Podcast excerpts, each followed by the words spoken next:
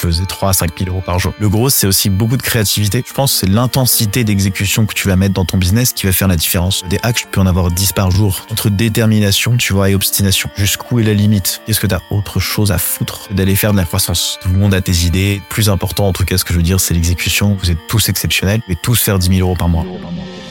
Une boîte est la somme de ses compétences et la moyenne de ses talents. Fais-la progresser et elle s'envole. Laisse-la stagner et elle s'effondre. Et la meilleure façon de s'améliorer, c'est d'écouter ceux qui sont déjà passés par là. Je suis Benoît Dubos, cofondateur de Skelesia, le copilote de croissance des startups et TPME ambitieuses. Ensemble, nous allons partir à la découverte des plus belles réussites entrepreneuriales, avec un objectif, comprendre comment créer et développer une boîte de façon saine, rapide et durable. Au programme, des réussites, des échecs, des méthodes, et surtout, des tonnes d'apprentissages à appliquer le jour même sur ton projet. Alors prépare de quoi noter, et surtout, attention à la branche.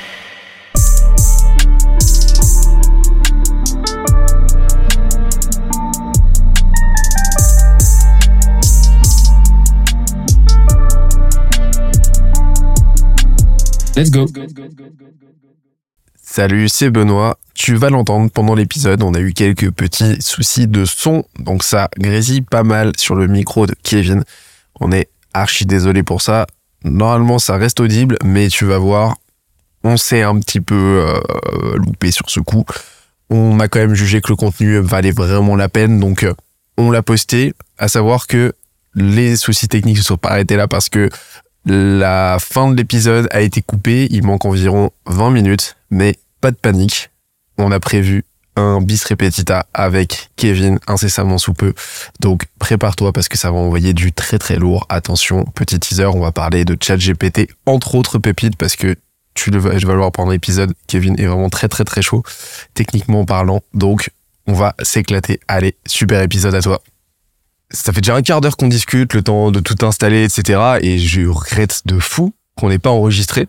Mais je me dis que c'est pas plus mal parce qu'on était déjà en train de balancer des dossiers et des dossiers qui vaut mieux pas enregistrer. Et en fait, je suis super content, double content. Pourquoi? Parce que, bah, je te l'ai dit justement à ce moment-là, donc il y a environ une dizaine de minutes, que euh, bah, on a reçu pas mal de monde dans, dans, les jeunes branches. J'ai failli oublier le nom de mon podcast. Dans les jeunes branches et que euh, et que en fait, on a beaucoup parlé de scale, de scale traditionnel, donc de scale euh, de, de, de scale de scale structurel, mais que bah on a jamais reçu qui que ce soit sur le sujet du solopreneuriat, de l'autoscale, etc. Et en fait, bah, t'es le tout premier invité. Donc, Kevin, déjà, tu vas te présenter. Je suis trop content de te recevoir. En fait, t'as un boulevard, mec. La pression. Mais déjà, bonne année, parce que t'es le premier... euh, bonne, Bonne année. année aussi. Bonne année 2023, c'est ça C'est ça. T'es t'es le tout premier invité avec qui j'ai la chance de discuter euh, cette nouvelle année. Donc euh, là, c'est vraiment, euh, c'est vraiment l'épisode des, des premières fois. On pourra pas dire que je me suis inspiré ou que j'ai volé l'idée de qui que ce soit. Je suis Ah le non. premier. Ah là, t'es le first mover. T'es le first mover. Mais Oh bah, alors, comment s'est passé 2022 pour toi et comment s'annonce 2023 Ouais, bah écoute, euh, 2022 c'était une, année- une année dingue, 2021 c'était une année de phare. Toutes les années ont été euh, assez incroyables. Euh, mais déjà, merci de me recevoir. Enfin, ça fait un moment en fait qu'on se suit euh, sur LinkedIn et c'est vrai que c'est, euh, tu vois, Bah, même troublant de voir des gens en, en réel. Ouais. Tu vois, hier j'ai vu la fondatrice de Germinal, j'ai vu euh, Ruben Tayeb aussi. On était, euh, on s'est croisés par hasard, par hasard au Hoxton, c'est un hôtel euh, à Paris. En fait, on se connaît tous un petit peu, tu vois, on partage tous les mêmes passions et tout, et c'est hyper cool de rencontrer quelqu'un en vrai. Euh, donc merci de m'accueillir sur ce podcast. Et, euh, et du coup, bah moi, je vais essayer de donner le maximum de tips, les erreurs que j'aurais aimé avoir. En fait, c'est un peu un Kevin. Qu'est-ce qu'il aurait fait en Voilà. fait dès le lancement pour éviter toutes les conneries qu'il a faites? Parce que j'en ai fait quand même beaucoup, et même je continue à en faire en fait, je pense. Mais c'est aussi, euh, je- aussi, et c'est ce qu'on a dit un peu euh, au début euh, dans le soloprenariat, un, un nouveau lifestyle qui commence à arriver. D'ailleurs, j'ai vu une vidéo récemment sur la chaîne de, tu sais, de Hugo, Hugo Décrypte, Mhm. qui disait qu'il y avait une, une espèce de, de de flemme générale des jeunes qui commencent à aller au travail, tu vois. Et je pense qu'il y a un, un- vraiment un mouvement qui commence à se créer autour du soloprenariat et de la capacité que tu as à pouvoir créer du business, créer de l'argent, enfin faire de l'argent en ligne, tu vois. Il y a beaucoup de barrières mentales qu'il faut dépasser pour pouvoir y arriver, tu vois, des barrières euh, psychologiques, de compétences, etc.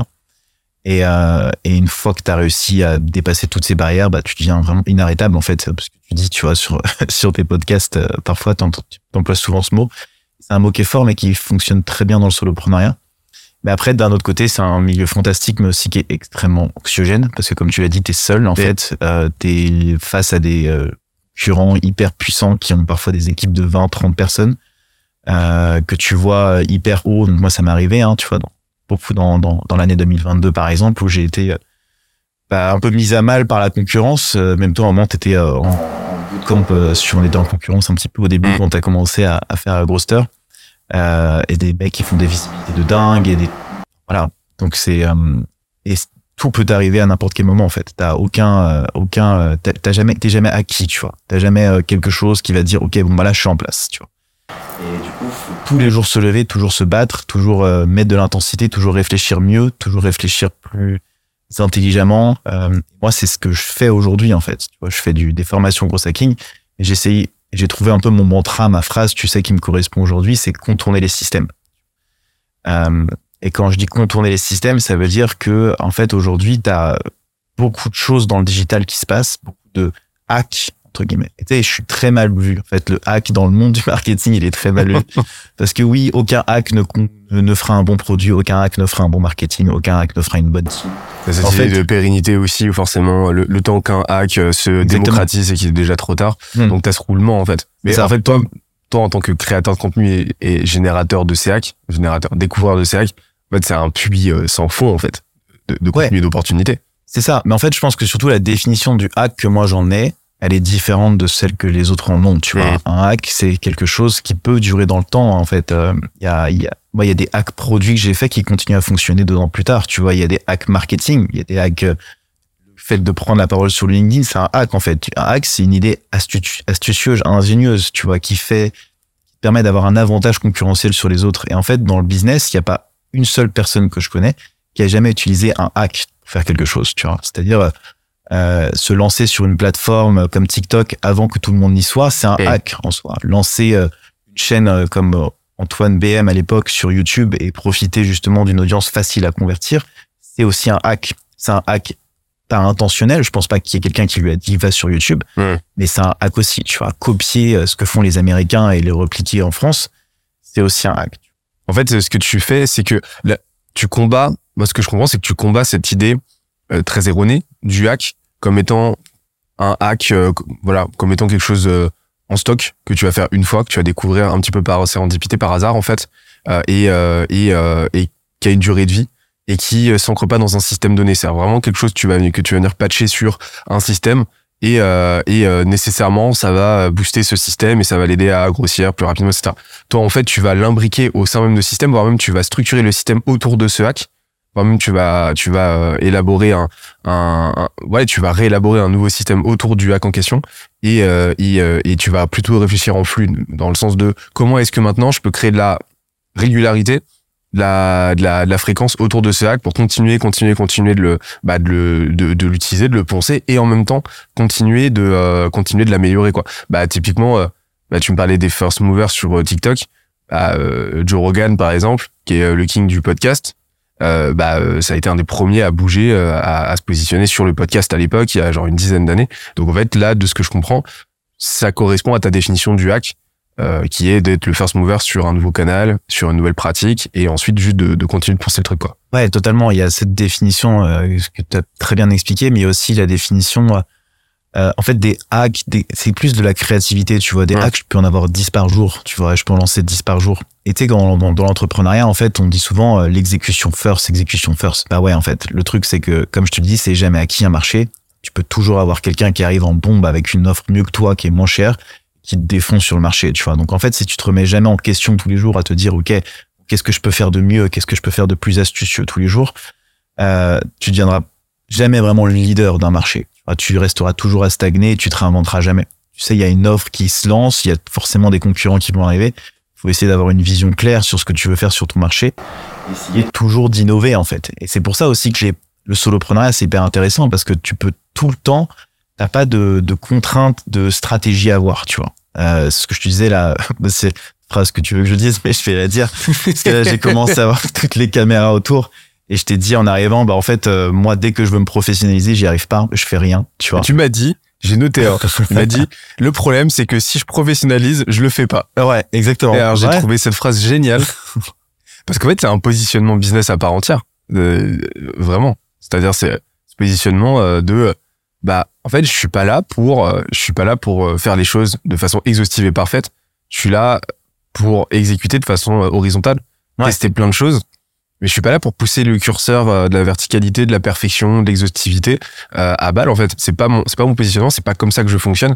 C'est pas comme ça que je vais structurer mon business. Mais cette conscience de soi là, en fait, bah, elle est salvatrice pour moi, elle est essentielle. A fortiori quand t'es quand t'es ton propre patron, quand t'es solopreneur, qu'il y a que toi dans la boîte, quoi. Ouais. Donc euh, j'ai trouvé ça très fort en fait. Bah, t'as des barrières mentales de dingue en fait. Ouais. Déjà même quand tu essaies de te professionnaliser, tu vois, t'as la confiance que t'accordes à la personne, t'as le temps que tu vas consacrer, le choix du bon prestataire, l'argent que tu vas dépenser aussi pour ce prestataire. Euh, et je sais que c'est un truc que j'ai essayé de faire, par exemple, de faire des vidéos plus qualitatives sur mon, sur mon, sur mon, sur ma, sur ma chaîne, tu vois. Bon, après, il y a des trucs que j'ai envie de déléguer, clairement, tu vois, le montage, des choses comme ça qui me saoulent, même les ventes en fait, parfois. Euh, mais euh, et c'est vrai qu'en fait, tu perds plus de temps parfois, et alors ça arrive très souvent dans l'entrepreneuriat, je pense que tu le sais, mais tu perds plus de temps parfois à réfléchir à comment et avec qui plutôt que vraiment le faire quoi. Donc en fait, il y a un moment tu te dis bon bah en fait euh, et c'est ce que je me suis dit, je me dis bon ça fait deux mois quand même que j'attends, je cherche à moitié. Je pense aussi, je n'ai pas consacré forcément d'efforts dessus. Mais J'ai tellement de trucs que j'ai envie de faire dans la journée plutôt que de me, me saouler à aller chercher quelqu'un, tu vois, pour Ouais. m'aider, qu'en fait euh, mes priorités elles sont tout en bas, tu vois, pour aller chercher. En fait je me suis dit au bout de deux mois, bon en fait en deux mois j'ai filmé aucune vidéo. Et puis je me suis enfermé, j'ai fait bon vas-y, je m'en fous, je j'appuie sur le bouton et je, je m'enregistre et j'y vais, tu vois. Et en fait c'est, je pense, c'est l'intensité d'exécution que tu vas mettre dans ton business qui va faire la différence, tu vois. C'est ce que tu as fait très bien aussi avec Grosster au début, tu vois. T'as mis sur le contenu. Je sais pas d'ailleurs, ta capacité de création de contenu, elle était genre hors du commun à cette époque, tu vois. Je pense que tu vois, sur euh, pour faire la différence dans un business, t'as forcément, euh, je vois ça un peu comme une fusée, tu vois, qui décolle. Le- D'ailleurs, le la comparaison de la fusée, elle est hyper mal comprise la plupart du temps, mais euh, en gros, pour le lancement d'une fusée, il faut que tu de, de fuel pour la propulser dans le autour de la Terre. Une fois qu'elle est aux gravités, en fait, elle a plus besoin d'énergie pour tourner, quoi. En fait, pour propulser ta, ta fusée jusqu'en haut, il faut beaucoup, beaucoup, beaucoup d'intensité, beaucoup d'énergie. En fait, cette énergie-là, elle vient de l'exécution. Mm. C'est comme ça que moi je vois le business et c'est comme ça qu'aujourd'hui tu prends une place de leader et que tu t'imposes sur un marché malgré les concurrents, malgré tout, tout- toutes les personnes qui sont, essaient de prendre ta place aussi, quoi. Et euh, je- alors je vais te dire, tu vas voir, je vais, euh, je, je- tu vas te rendre compte que j'ai été digue mais très très loin pré- préparer cette interview. Ça, je sais pas, c'est- ça date. en fait non, c'est un souvenir, mais euh, c'est ça, ça, ça relève d'un poste de Thibaut Louis, Ouais. qu'on salue. Euh, coucou. Euh, qui avait fait un post sur le MBTI, sais le Ouais. MBTI là. Et euh, pourquoi je me souviens de ça, sur les MBTI, donc tu sais le test de personnalité où on a Ah ouais. les 16 personnalités, etc. Et, euh, et il demandait en commentaire, euh, très bon test de personnalité d'ailleurs, mais il demandait en commentaire en gros euh, quels sont euh, quels sont vos types à vous. Je me souviens qu'il était ENFP. Je crois que tu avais commenté que toi aussi t'étais euh, t'es ENFP si j'ai bien compris. Je suis Alors, j'étais INTP et je suis E ENTP. J'étais. euh, ENTP. ouais. Ok. Bah écoute, on est INTP euh, tous les deux alors. Ah ouais, bah voilà. Bien joué. Bah, justement, Ben, alors c'est ma question complè- complètement à l'eau, parce que je me souviens, pas tant dans que mon ça. souvenir, t'avais avais commenté un truc sur les ENFP, et, euh, et donc je me suis dit, euh, je me suis dit, bon bah ok, il est ENFP, donc nécessairement E, ça veut dire quoi? Ça veut dire extraversion. Euh, ça, ça signifie l'extraversion. Euh, donc en gros, tu vas trouver ton énergie en étant avec du monde. Euh, et donc en fait, je me suis dit, ah, ok, c'est- c'est c'est marrant, tu vois, parce que bah là où moi je vais plutôt avoir tendance à une tendance à l'introversion, je suis euh, donc INTP. Ouais. Et ben euh, moi j'ai ce besoin-là, on en parlait euh, tout à l'heure, toi et moi, mais euh, j'ai ce besoin-là, tu vois, de m'entourer. Ouais. Et, et je ne me vois pas du tout entreprendre seul. J'ai besoin d'avoir des, des associés, des cofondateurs. J'ai besoin de euh, dérisquer en fait parce que je nourris un, une angoisse quasi existentielle à l'idée d'être euh, tout seul. Je l'ai déjà fait en fait et ça Ouais. m'a pas plu, tu vois. Et je me suis dit tiens c'est marrant que Kevin, qui est bah lui de toute évidence plus extraverti que moi, donc qui va beaucoup plus puiser son énergie avec du monde, etc. Et ben euh, s'y retrouve autant dans ce modèle-là soloprenariat où en gros bah t'es t'es seul, euh, t'es euh, t'es t'es seul dans ta fusée en fait. Et euh, et, donc bah là tu me dis que t'es ENTP, donc ma question tombe pas tant que ça à l'eau. Mais mais c'est comment tu le comment tu bah comment t'en es arrivé à ce ce, ce constat-là? Parce que t'as fait plein de trucs avant, etc. Bah, ce constat-là que vraiment genre c'est le modèle aujourd'hui qui te convient et euh, et, et à et à te euh, te euh, euh, bah, et à, et à, et à, et à gérer, et à gérer, en fait, à t'accommoder, en fait, de cette, euh, bah, entre guillemets, solitude, parce que t'es jamais vraiment seul, mais, euh, mais, euh, t'es, euh, mais tu restes quand même le, le, le seul maître à bord dans ton, dans ton Ouais. navire. Comment tu gères ça? Ah, c'est une bonne question. Et en fait, ce qui est assez drôle pour revenir à ta question, c'est que j'ai été INTP comme toi. Et en fait, j'ai refait le test euh, deux, trois fois après et je suis redevenu ENTP. donc, je sais pas si c'est introverti, extraverti. Donc, en fait, je pense que je suis ambiverti, tu vois. Je suis un peu entre les deux. Euh, mais euh, ouais, ce test c'est très intéressant et en fait ça ça ça en fait ça m'étonne pas tant que ça qu'on ait le même euh, le même même test au final. Euh, et par rapport au soloprenariat, en fait, je suis tombé vraiment dedans par euh, en fait par juste dégoût de plein de choses qui se passaient, tu vois, dans ma vie de manière générale. Moi, depuis euh, depuis mes 19 ans, en fait, je veux voyager.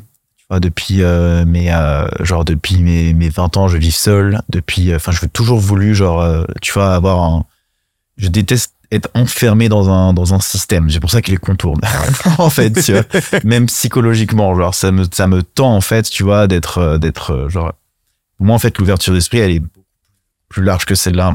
Euh, Enfin, tu peux se ouvrir ta tête sur plein de champs possibles. Dans un premier temps, ça a vraiment été le côté de me dire, en fait, dans, dans toutes les expériences que j'ai eues, euh, j'ai apporté tellement de valeur dans les boîtes et j'ai jamais été récompensé pour ça ou même, tu vois, mis en valeur pour ça. Et en fait, je me suis juste, euh, tu vois, je travaille dans à The Family. En fait, The Family, c'est des mecs, euh, c'est des doueurs, quoi. En fait, c'est un, un truc que j'ai vraiment, euh, que j'ai vraiment euh, retenu de cette expérience, c'est qu'en fait, ouais, tu veux faire des YouTube, t'allumes ta caméra, tu te filmes, quoi. Tu vois.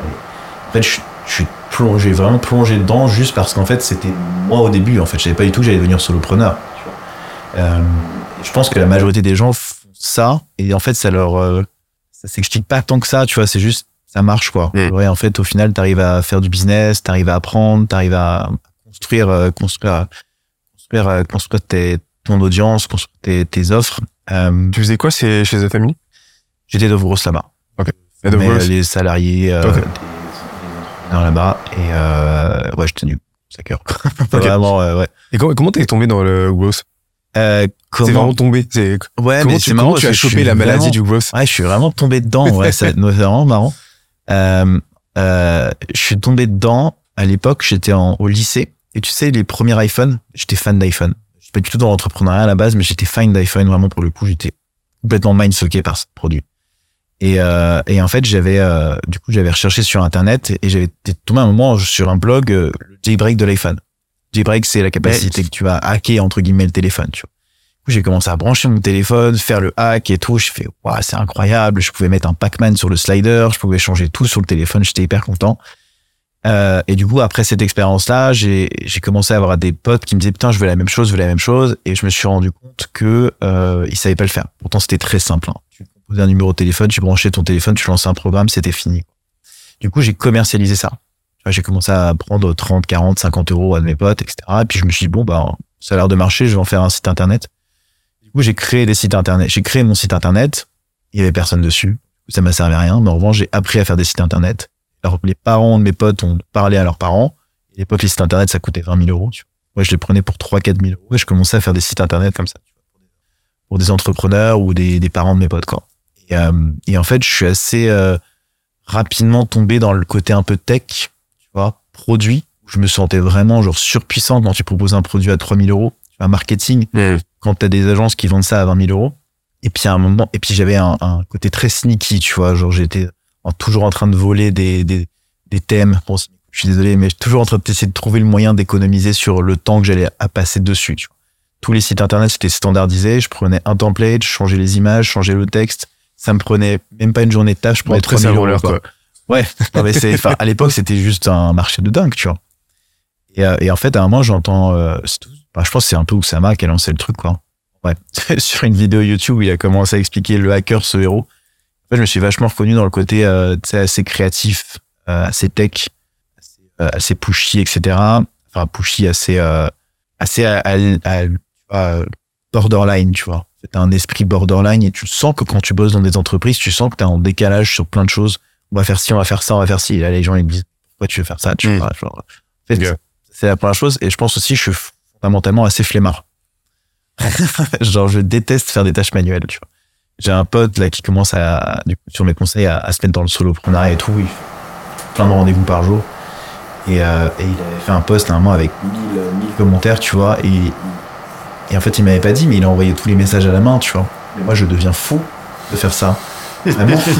en fait, je, je deviens complètement fou. Je pense que c'est aussi une variable dans le soloprenariat, tu vois, quand je te disais de contourner les systèmes, c'est qu'en fait, euh, le temps dans l'entrepreneuriat est quelque chose, une variable qui est genre la plus importante. C'est-à-dire, en fait, si t'arrives, si tu fais, si t'envoies 1000 messages à la main sur LinkedIn euh, en 24 heures, ça veut dire que t'as perdu 24 heures de ta journée. C'est-à-dire que t'as potentiellement 24 heures de ton temps où t'as pas réfléchi à autre chose que de faire de l'argent. Le coût d'opportunité est énorme, quoi. Voilà, exactement. Alors que moi, je dis, mais en fait, en 30 minutes, tu le sais très bien, en Mm. 30 minutes, c'est fait. Ça veut dire que tu dois rester, par exemple, potentiellement 23, 30 heures, 30 minutes à faire autre chose que ce que Mm. tu es en train de faire actuellement qui a aucune valeur pour ton business, tu vois. Et en plus, tu peux créer la récurrence parce que tu l'as fait une fois. Derrière, c'est la première brique d'un système potentiel que tu peux réactiver. Donc tu dis bon bah ok là j'ai automatisé l'envoi de mes euh, des messages euh, post-commentaires sur LinkedIn. Ouais. Bon bah euh, mon robot euh, sur Phantom Buster c'est bon il est prêt.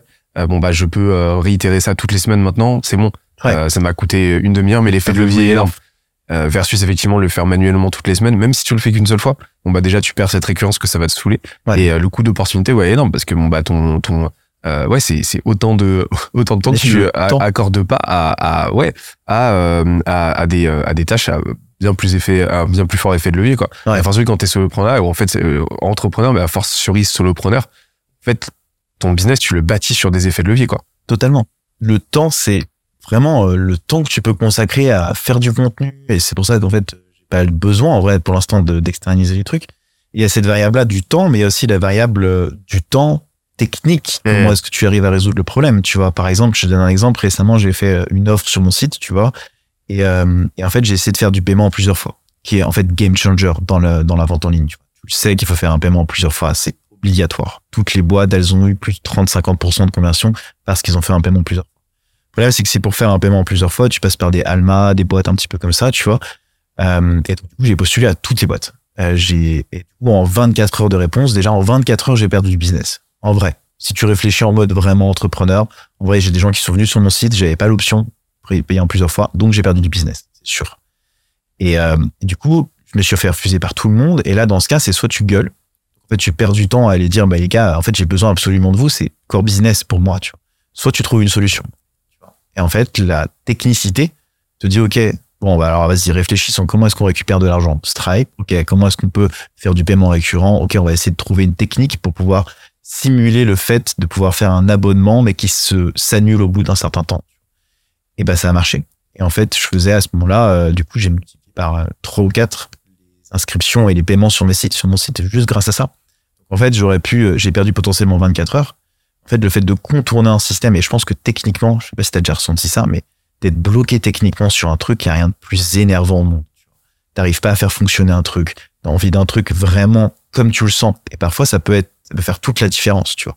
Un beau timer, un truc evergreen, donc un, un timer qui Mm. se, s'actualise euh, en fonction des cookies ou de l'IP de quelqu'un sur un site internet, ça peut faire vraiment la différence absolue sur, sur, te- sur tes conversions, quoi. Donc, à un moment, euh, quand tu te sens limité, moi, le, en fait, le truc où je, où je me suis arrivé sur le solopreneur, bon, là, on est rentré, je suis un peu, un peu éveillé, je un peu égaré sur la question, mais je pense que c'est intéressant d'aborder ce sujet aussi. Parce que moi, en fait, pour revenir au sujet du gros hacking, en fait, quand j'ai, quand j'ai arrêté, du coup, j'ai arrêté de faire des sites internet, et je suis focalisé sur un projet entrepreneurial qui était d'aider les potes à organiser des vacances entre eux. L'objectif, c'était de faire une sorte de plateforme d'appel d'offres, tu vois, où en fait, tu dis, bah voilà, je veux partir à tel moment. En fait, tu programmes toutes tes vacances sur l'année.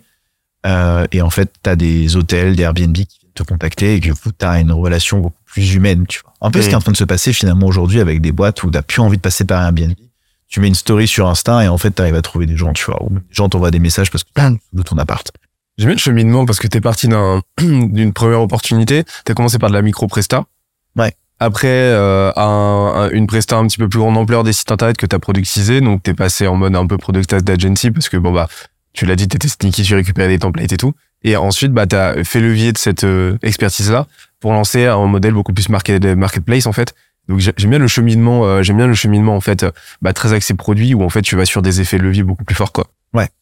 C'était, c'était en fait si euh, toute la, le mindfuck euh, de, des vidéos entrepreneurs que je rencontrais, où je voulais, je voulais, partir à la Silicon Valley, enfin, je voulais des lever des fonds et tout. Je pensais avoir résolu le problème, etc. Et en fait, le pattern que tu entends sur Internet ne correspond absolument pas à la réalité. euh, c'est le fake it until you make it, c'est bien. Sauf qu'en fait, à partir de quel moment est-ce que tu le fake, tu vois? On parle de minimum viable product, mais moi, je pense qu'il y a un minimum viable prototype, tu vois, pour que ça fonctionne réellement. En fait, moi, le vi- viable prototype, j'avais pas de dev, tu vois. Et quand t'es entrepreneur et que t'as une solution technique et que t'as pas de dev, je me voyais pas du tout dépenser genre 15 000 euros pour pouvoir faire cette plateforme. Surtout que je savais qu'il allait y avoir personne. Donc, j'ai essayé, bah, de réfléchir à des moyens créatifs, tu vois, à semi-technique de lancer mon projet, quoi. Sans avoir besoin d'un, tech et craquer, et claquer, et claquer mon argent sans avoir prouvé le concept, tu vois. Et du coup, ces compétences tech, en fait, j'ai passé vraiment six mois à chercher un dev. Et en fait, au bout de six mois, j'ai dit, bon, je jamais de dev. C'est impossible. Vraiment, là, honnêtement, j'ai, depuis hier, je suis potentiellement en train de m'associer avec un dev. Mais avant ça, quand tu arrives dans l'entrepreneuriat et que t'as des, tu veux lancer un produit tech et t'as pas de tech, c'est calvaire absolu, quoi. Donc, t'es obligé d'avoir des, certaines compétences un peu techniques pour pouvoir lancer tes trucs, quoi. C'est là où j'ai appris à tout ce qui est API, euh, site internet, euh, comment est-ce que tu même bidouilles des trucs. J'avais fait un MVP, tu vois, un petit peu, euh, un petit Mhm. peu. Du coup, j'avais appris le code un peu comme ça. quoi. Ok. J'avais une frustration de dingue euh, de pas avoir euh, pu apprendre à coder à ce. Mais euh, et du coup, ça, tu vois, c'est aussi un élément hyper important dans le growth, en fait, d'avoir des compétences techniques pour lancer des, des projets comme ça, tu vois. Moi, je peux lancer un SaaS demain, pas du tout scalable, mais en vrai. En vrai, franchement, la majorité des boîtes qui font 50K par mois, euh, des SaaS, hein, je parle, j'en connais quelques-uns, euh, dans le back-office, donc c'est-à-dire dans le derrière de ce qui se passe devant le front, c'est un... C'est un cauchemar. Faut même pas regarder, quoi. Vraiment, c'est des Airtable, des, des API qui roulent dans tous les sens. Enfin bref, c'est n'importe quoi. Donc je suis pas du tout, euh, euh, je me sens pas du tout euh, imposteur à l'idée de mettre un, un bordel absolu dans le back-end tant que Mm. ma solution fonctionne.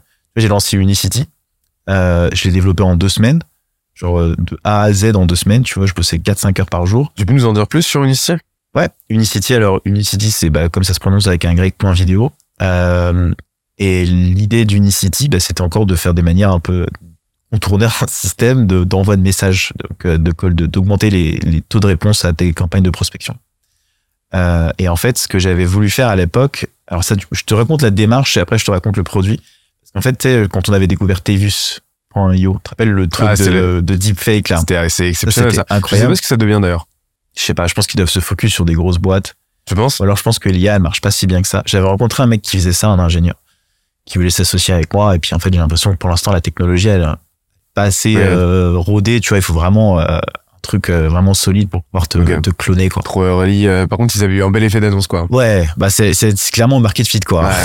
à mon avis les mecs, tout le monde les a relayés, ils ont lancé un product hunt et, et terminé. Mais bon, en fait, c'était un outil pour pour expliquer. C'était un c'est un c'est un outil donc qui s'appelle Tavus. Je pense que le site est enfin ça, ça existe Ouais, encore hein, mais c'est juste que le produit n'est pas encore sorti de bêta et la bêta elle est inaccessible mais euh, elle est inaccessible ouais je crois Ouais. Euh, mais en fait c'est euh, c'est un outil qui qui te clone et qui te permet euh, bah, de te te euh, te reproduire en vidéo et de te faire raconter absolument n'importe quoi et donc ça c'est euh, c'est euh, le use case là précisément c'est euh, bah, c'est pour la prospection parce que ça te permet d'adapter euh, des- une vidéo à chaque prospect pour augmenter bah, la personne bah, pour améliorer la la personnalisation et pour euh, bah, euh, augmenter ton taux de transfert quoi. C'est ça. Exactement. Et euh, en fait, bah, cette idée, je la trouvais géniale, tu vois. Et en fait, ça, et c'est pour ça que je dis qu'aussi, le gros, c'est aussi beaucoup de créativité. C'est dans la créativité, il faut un peu assembler les choses et les idées. J'ai dit, putain, en fait, cette idée, elle est ouf. Mais techniquement, j'ai commencé à regarder les IA et je me suis dit, putain, ça va être galère, tu vois. Il y a des trucs en Python, fallait que je clone ma voix, fallait que je fasse des trucs et ça rendait pas du tout bien, j'en étais pas du tout satisfait. Du coup, j'ai dit, bon, bah, je vais essayer de faire un mini MVP de Stevus. Qu'est-ce que fait Stevus? Il prend une vidéo de toi et en fait, il change le background, quoi. Ça change, enfin, finalement, ça change pas grand chose. Du coup, ce que j'ai décidé de faire, c'est d'essayer de trouver le moyen de pouvoir enregistrer une vidéo statique, de rajouter des screenshots derrière cette vidéo statique, automatiquement. C'est-à-dire que si je prends des vidéos, une liste d'URL LinkedIn, je mets une vidéo, je fais salut Benoît, j'adore ton profil LinkedIn, est-ce que ça t'intéresse qu'on échange 5 minutes? Claquer au sol le message, n'envoyez pas ça. Euh, mais du coup, moi, j'ai personnalisé de salut Benoît, donc je prends tous les Benoît de LinkedIn. Et du coup, genre, je, je rajoute des screenshots derrière. Du coup, en quelques recherches, enfin, j'ai trouvé le moyen de le faire, techniquement.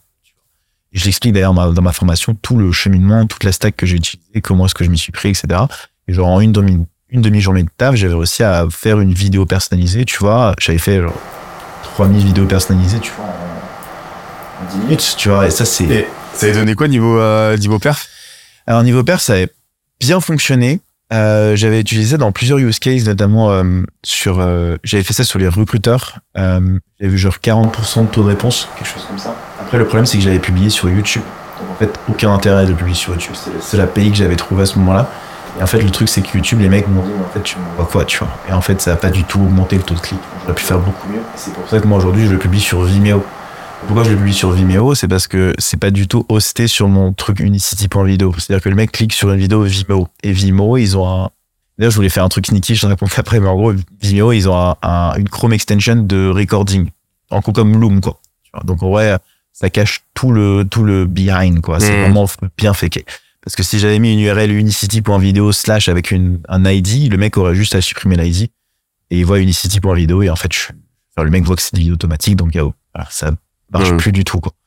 Et, euh, et en fait, ce que j'ai voulu faire à un moment, c'était hoster les vidéos sur un autre site totalement fake, tu vois, d'une fake extension Chrome à la Loom. J'aurais voulu l'appeler Loom avec trois O, par exemple, tu vois, et juste dire télécharger l'extension, mais une fausse extension, quoi, tu vois. Euh, mais justement pour montrer que voilà, ça n'existe. Enfin, c'est pas un, c'est un outil euh, qui est pas automatique. Pourquoi? Parce qu'en fait, cet outil utilise le, enfin, le la persuasion de réciprocité, tu vois.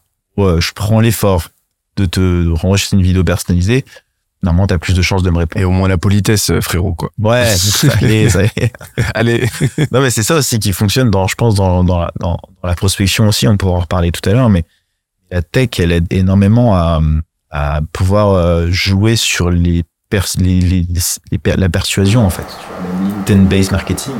Moi, je l'utilise énormément. En fait, les résultats sont ouf. Tu vois, t'arrives vraiment à un moment où la personne, a- elle a besoin de toi. Et en fait, avec les, les données que tu as sur Internet aujourd'hui, avec les API que tu as, avec toutes les choses que tu peux faire sur ça, tu peux avoir des données mais hyper précises sur arriver exactement au bon moment pour que la personne ait envie de toi, tu Mais on va, euh, on va reparler tout à l'heure euh, parce que j'ai vraiment envie qu'on rentre plus dans le détail vois. Ok. Euh, bah de je veux vraiment qu'on qu'on aille en profondeur dans le sujet parce que bah t'es t'es un des plus pointus du game hein, là-dessus mais avant ça en fait j'aimerais qu'on qu'on parle un petit peu plus parce que ça fait un moment qu'on parle et tu nous as toujours pas pitché bah pitché euh, bah euh, formation gros hacking tu enfin ton bah, ton projet actuel là autour de, de la formation on a parlé d'Unicity euh, et euh, mais euh, j'aimerais bien savoir comment aujourd'hui tu le pitches parce que je sais que tu as beaucoup itéré dessus, euh, un petit peu tes chiffres pour qu'on se figure le truc.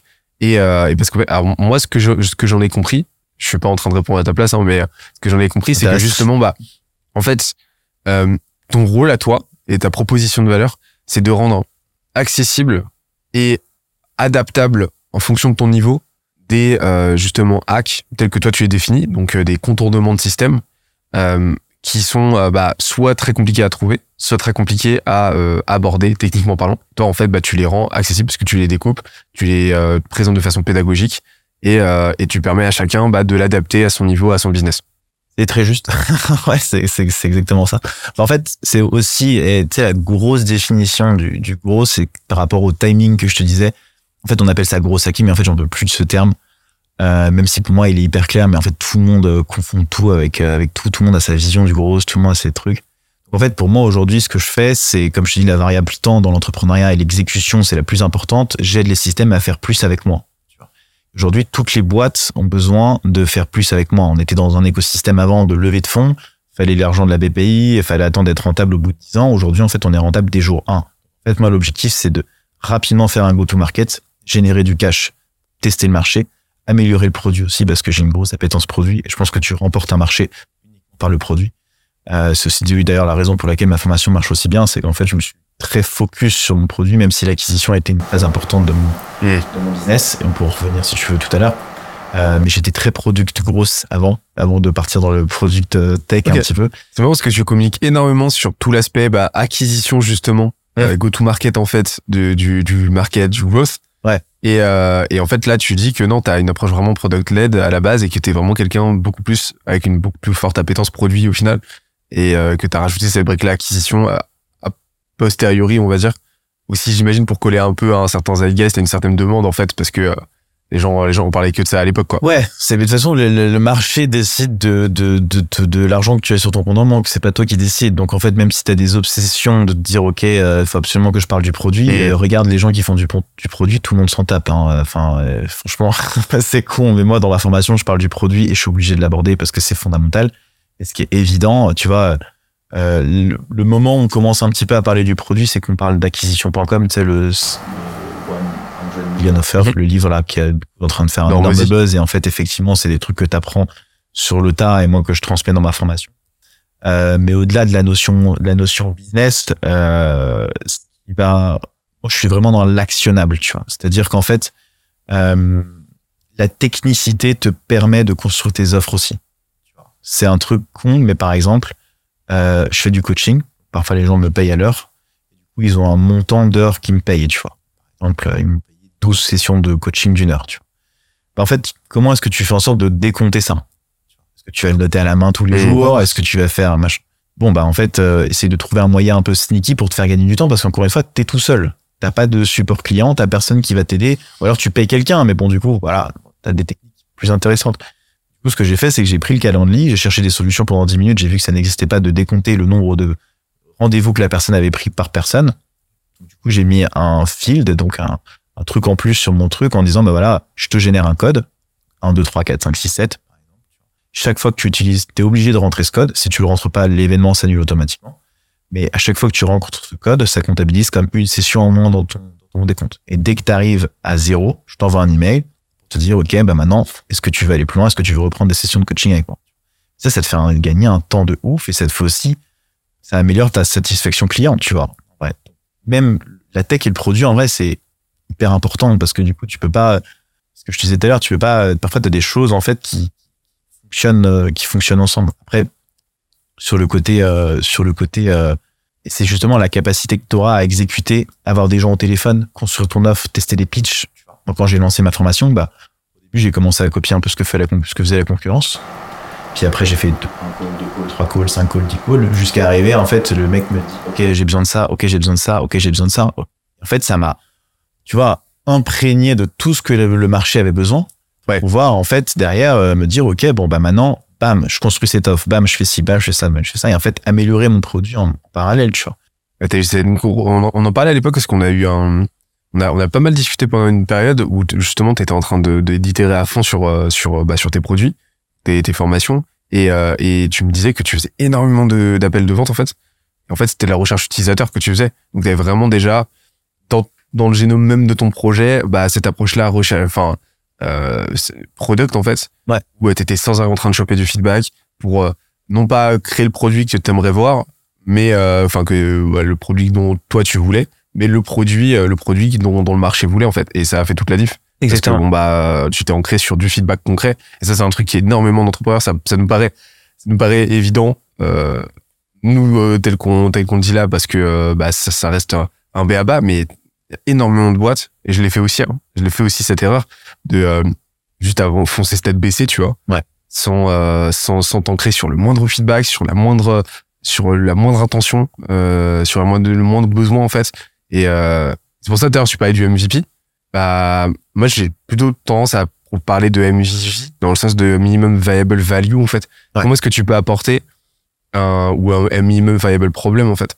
Comment est-ce que tu peux t'adresser au problème le plus précis possible et le résoudre de la façon la plus simple et la plus euh, rapidement rentable possible en fait? Et Exactement. en fait, tu construis, tu construis à partir de ça. Donc toi, par exemple, bah le euh, MVV euh, pour toi, la formation, ça aurait pu être bah, justement du coaching, euh, du coaching et euh, où ces appels-là, en fait, t'apportent de la valeur. Ça te permet de récolter du feedback, de voir s'il y a des patterns, et ensuite à partir de là, de construire quelque chose d'un petit peu plus systémisé et euh, et, et, et, commencer à, à générer tes effets de levier. Ouais. Mais mais commencer par quelque chose de très organique en fait. Totalement.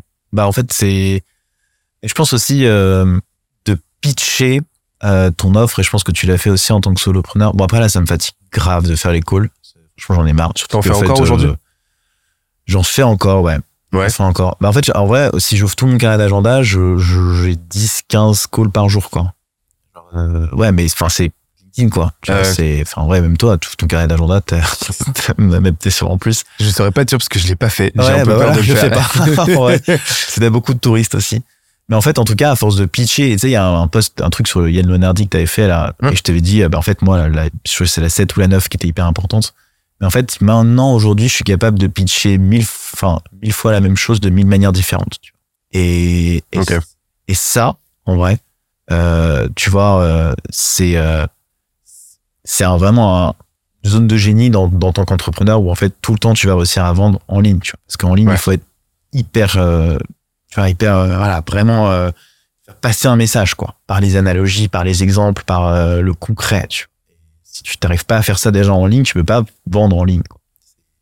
Copywriting fait, pas, partie de ça en l'occurrence, mais euh, d'essayer de vraiment euh, chaque fois qu'il y a quelqu'un qui me parle au téléphone, tu vois, j'avais fait un post, mais en vrai ça a super bien marché. J'avais fait, j'avais un mec au téléphone qui me dit bon, euh, je vais prendre ta formation, j'espère juste ne pas être bourré le 31 janvier, tu, enfin le 31 du coup pour prendre la formation avec du champagne. J'ai trouvé l'idée hyper cool, tu vois. Bam, je fais un mème, tu vois. Je fais un mème et du coup je mets un mec qui est bourré devant un ordinateur avec euh, qui regarde ma formation avec l'offre en truc comme ça. Et ça m'a fait faire trois ventes, tu vois. Pareil, j'ai une nana qui m'a, qui enfin, là sur Instagram, qui m'envoie un message qui me dit ouais, j'ai trop envie d'offrir ta formation euh, pour euh, mon mec. Et en fait, je, là, je, genre, à ce moment-là, quand elle m'a dit ça, je dis putain, en fait, euh, il y a des gens qui vont offrir des t-shirts, des vêtements, des sacs à main pourris, tu vois, qui vont durer, une- ils vont être contents une soirée. Alors que moi, ma formation, c'est un investissement sur une vie, tu vois. Et du coup, bam, bah, post LinkedIn, investissement euh, d'une soirée euh, inférieur à investissement d'une. Cadeau d'une soirée inférieur à une soirée. J'ai mis le screenshot de ma pote qui a demandé la formation pour son mec. Bam, quatre ventes, tu vois. En fait, faut rentrer un peu dans le cerveau des gens à travers euh, toutes les choses que tu apprends dans ton entour, dans ton environnement. Tu as plein de triggers que tu peux récupérer à droite à gauche pour essayer de vendre ta solution la marketer de la meilleure manière possible. C'est vraiment tu en fait j'aime beaucoup cette approche là de, euh, de de de ne pas te baser sur tes intentions à toi ouais mais te mais de de de devenir maître dans la captation de signaux. Euh, signaux en termes de besoins signaux et puis signaux en termes de t'as compris en fait que les meilleurs copywriters c'était tes clients quoi et, et tes prospects. Et donc là c'est exactement ce que tu fait c'est-à-dire qu'en gros tu n'as fait que récupérer un wording une approche un angle de présentation de ton offre ta proposition de valeur euh, et, euh, et tu l'as bah tu l'as embelli t'en as fait des mèmes etc tu l'as retravaillé un petit peu pour la rendre digeste d'un point de vue co- contenu et, et bim ça ça ça fonctionne directement quoi C'est ça qui marque le, le cerveau des gens, quoi. Mm. C'est d'essayer, comme je dis, d'essayer de trouver des triggers, quoi. Arriver dans la tête d'un, de quelqu'un et de lui dire, là, je suis là et c'est là que je peux t'apporter. mais comment tu fais ça? Bah, c'est, c'est, euh, faut toujours, euh, en fait, je pense que c'est la partie un peu créative de, de l'INTP ou de l'INTP, tu vois, qui aide vachement, en vrai, parce que euh, t'es vachement, euh, enfin, je trouve qu'on est vachement, en tout cas, sur cette personnalité, je suis vachement, je fais de la musique aussi, je, fais de la musique, vois. J'ai- appris la musique tout seul et tout. Et, euh, Tu joues quoi Je fais piano, guitare et je fais du ukulélé aussi. bah quand tu sais jouer de la guitare Ouais, le ukulélé, voilà. bon Du ukulélé, c'est le petit, euh, le petit gadget que t'aimes bien ramener sur la plage et, et, et te marier avec. Euh, je pense que la partie créative, elle est hyper importante. Et en fait, la partie créative, il y a, un- une série Netflix que j'avais regardée. Comment ça s'appelle? Ça s'appelle Créative quelque chose. Regarderez, c'est un, c'est un documentaire dans lequel il, est, il définit euh, trois manières d'être euh, créatif. Euh, la première, c'est de copier. C'est les fameuses phrases de Picasso. Les grands génies copient. Enfin, les petits génies, les petits artistes copient, les grands génies volent. En fait, cette question, elle est hyper mal. Enfin, elle est hyper pushy d'un côté parce que voler euh, en français, c'est hyper. euh, pas beau, quoi, de voler. la- Sauf qu'en fait, si tu l'apprends, il n'y a aucune idée originale, en fait. faut bien prendre ça en tête, c'est qu'il n'y a aucun peintre qui s'est levé un jour qui dit Ah, je vais peindre ça, et en fait, ça va devenir un chef-d'œuvre, tu vois. Mm. Tout est inspiré de quelque chose que tu vis dans ton vécu, tu vois. Donc, il y a des intrants, ce que tu as vécu avant. Et, euh, et du coup, il faut t'absorber le maximum d'intrants pour avoir le maximum d'idées, quoi. Pour moi ce qui différencie un génie d'un d'un d'un artiste moyen ou correct tu vois c'est pas la technicité. C'est euh, le pour moi c'est le lâcher prise c'est le jeu au footisme justement tu vois. Ça, Ouais. le- pour moi le génie vraiment un, un pur génie en fait on en a à une telle décontraction qu'il en a rien à foutre de de, de paraître euh, pour de paraître débile. Il en a rien à foutre de pas être compris. Et il en a rien à foutre du candidaton ce qu'il est là pour faire son truc. Et, Ouais. et ils sont et il s'en fout quoi. Euh, là où bah un artiste euh, bah un artiste qui n'est pas un génie mais qui techniquement parlant euh, bah, se voue carrément à euh, au génie d'à côté en fait lui va être beaucoup plus consciencieux sur le qu'en dira-t-on sur il va se poser beaucoup plus de questions et donc bah, ne va jamais complètement s'approprier ce qu'il fait, effectivement, et va toujours s'observer un petit peu. Tu vois, va toujours s'observer, va toujours, euh, euh, bah, va, va toujours avoir à poser une réflexion un peu méta sur ce qu'il fait. Là où le génie, en fait, bah, juste il y va, il s'en fout, quoi, tu vois. C'est son truc, il y va, il fait son, il, il le fait, il exécute, et, et go, en fait. Et, euh, et, euh, et avec une approche très amorale. Et en fait, c'est quelque chose qu'on retrouve dans l'entrepreneuriat aussi vachement, tu vois. Ouais. C'est-à-dire que, bah, tu vois que les entrepreneurs qui, et les solopreneurs, en fait, qui vont plus fort, bah, c'est ceux qui, bah, qui ne sont pas immoraux, mais qui, qui, qui n'apportent pas, qui n'apposent pas de considération euh, morale dans leur euh, façon de faire. C'est juste, ils y vont, ils trouvent une idée, euh, ils trouvent une idée, euh, bah, euh, qui fonctionne, ils se la réapproprient complètement, ils y vont. Et, euh, et, et ils sont pas comme ça là en train de- d'essayer de, distribuer des crédits, etc. à droite à gauche. C'est pas du plagiat. C'est juste qu'ils se réapproprient les grandes fondations, les premiers principes d'une innovation. Et en fait, ils en font leur, pro- ils en font leur propre version transforme. de façon très amorale, encore une fois, très fonctionnelle et, euh, et euh, sans affect. Et c'est quelque chose qui, pour quelqu'un dont le prisme principal va être la moralité, justement, va être complètement euh, euh, très très perturbant. Pourquoi? Bah Parce que, bah oui, là, t'es en face de quelqu'un qui euh, ne rentre pas, pour qui c'est un non-sujet, tu vois. Et, et je pense que c'est... une grosse dimension d'ego. Il y a une grosse de dimension d'égo en plus. Quelqu'un, genre, en mode, euh, j'ai envie de te dire, mec, avant, on vivait dans des cabanes, maintenant, on vit dans des immeubles. Euh, si personne s'était posé la question, euh, ouais, je viens. Si personne s'était posé la question, euh, comment est-ce qu'on peut faire, euh, comment est-ce qu'on peut faire mieux, on vivrait encore dans des cabanes, tu vois. Donc, en vrai, il y a juste de dire, ok, ben, en fait, ton idée, elle était bien, mais elle était pas aussi excellente que celle que, de celui, celui de la personne qui a construit les immeubles. L'exemple est un peu claqué au sol, mais t'as compris là où je voulais revenir, c'est qu'en fait, il y a aucune création absolue, en fait. Arrêtez de penser que tout doit venir de ta tête. Au contraire, si tu veux man- manger un marché, euh, copie ce qui marche, titère, titère, titère, titère, t'essayes de vendre, tu vois, de la meilleure manière que tu peux. Tu copies la concurrence, moi c'est ce que j'ai fait. Puis après, euh, t'ajoutes des briques à ton offre, en fait, tu construis l'offre irrésistible à la fin. En fait, à chaque code que tu fais, 60-80% du temps, ça close, quoi. Tu. Mmh. La deuxième manière, c'est d'assembler des choses entre elles. Tu vois, moi, j'assemble énormément de choses entre eux. Genre, euh, tu vois, euh, bah, typiquement Unicity, exactement ce qui s'est passé. Devus, inspiration. J'ai avec, du coup, les connaissances sont hyper intéressantes quand techniquement tu sais faire. Tu sais qu'il y a des API, tu sais qu'il y a du scrapping, tu sais qu'il y a, euh, y a de la vidéo, tu sais qu'il y a du bubble, tu vois, tu sais qu'il y a du mec, il y a, il y a des outils qui existent, en fait, tu vois. T'assembles tout ça. Et t'en crées quelque chose, quoi. C'est une idée originale. C'est ça, en fait, un hack, tu vois, pour moi. Et en fait, ça arrive tous les jours. Tous les jours, tu peux inventer plein de trucs différents. Tu peux avoir des hacks de vie, des hacks de LC, tu vois, même quand je crois que tu fais souvent du sport. Euh, t'as trouvé au fur et à mesure, à force de faire des choses, à d'assembler, de lire des bouquins, de voir des gens, de parler avec des gens, de devenir quelqu'un, tu vois, d'LC à la fin et d'être en bonne santé. Euh, et je pense que cette phase créative dans l'entrepreneuriat est, elle est fondamentale en fait. Pour moi, on peut prendre vraiment la place d'un leader, elle est fondamentale. Regarde le fondateur de Paradox, euh, tout le monde se foutait de sa gueule. David Laroche. David Laroche, ouais. Tout le monde se foutait de sa gueule. En fait, il était juste passionné, obstiné par un truc, c'est comment on devient riche, tu vois. Il a il a réussi à avoir tous les mecs les plus riches du monde en face de lui et il a fait des interviews de malade, tu vois. Et je pense que, après, par rapport à ce que tu dis sur l'artiste, je pense qu'il y a un énorme problème à avoir sur l'entrepreneuriat. C'est la différence entre, euh, parce que moi, ça m'est arrivé, euh, comment, jusqu'où tu t'arrêtes, tu vois. Entre détermination, tu vois, et obstination jusqu'où est la limite Parce qu'à un moment, en fait, euh, j'ai envie de te dire, mec, euh, ça fait six mois, t'as fait combien de ça Zéro. Ok, bon, en fait, ça marche pas. en fait, je pense que pour valider un marché, ça se valide assez rapidement, finalement. Tu, vois. tu parles d'une idée, d'une potentielle problématique, un peu comme avec Unicity, tu parles d'une problématique, bon, je vous aide à améliorer votre, votre taux de réponse. Un call, deux calls, trois calls, quatre calls, tu comprends, en fait, déjà, ce qui se passe, tu vois, dans le marché. Tu comprends? Tu vois, par exemple, sur Unicity, j'ai compris que les gens pensaient que c'était gadget et qu'ils n'étaient pas convaincus du résultat qu'ils allaient avoir. Donc, il fallait que je teste. Donc, il fallait que je fasse des use cases. Il fallait que je fasse beaucoup, beaucoup, beaucoup de contenu pour inspirer les gens. Et c'est ce qu'a très bien fait Guillaume Moubèche, par exemple. Regarde, Guillaume, il- c'est un mec le plus créatif de l'Emlist. Je me sens assez aussi euh, connecté avec euh, son, son esprit créatif. Je ne sais pas si t'es pareil, mais j'aime beaucoup la façon qu'il a d'entreprendre parce que, euh, tu vois, ce truc, il y a des gens qui parlent encore de ce truc de café, là. Ouais. Tu vois, mais en fait, mais ouais, c'est hyper créatif, c'est hyper smart, c'est hyper cool, tu vois, de penser à un truc comme ça. Bon, pour la petite histoire, il a écrit un article de blog où il mettait le prénom de quelqu'un sur une canne, une canne de, de Starbucks. Et en fait, quand tu regardes sa, son acquisition, il a fait que des trucs hyper originaux. Il a pris un, paperboard, il a écrit des points à rajouter sur la personne. Euh, je sais plus ce qu'il a fait d'autre. Il avait euh, fait genre, il parlait euh, en- sur une télé aussi avec le logo. Enfin Ouais. bref, il a fait plein de trucs hyper originaux, mais techniquement, et il a aussi utilisé la tech du coup pour pouvoir euh, personnaliser des images et du coup partir d'une idée et d'un principe en fait. Les gens se sont dit putain, ça peut faire la différence et ça c'est un hack, tu vois. Ça c'est intéressant et du coup, vu que c'est original, vu que ça paraît intéressant, je vais m'y intéresser. Et derrière, Et il a consolidé tout le système produit autour euh, Exactement. de ce hack euh, parce que pour que le produit se suffise à lui-même au final.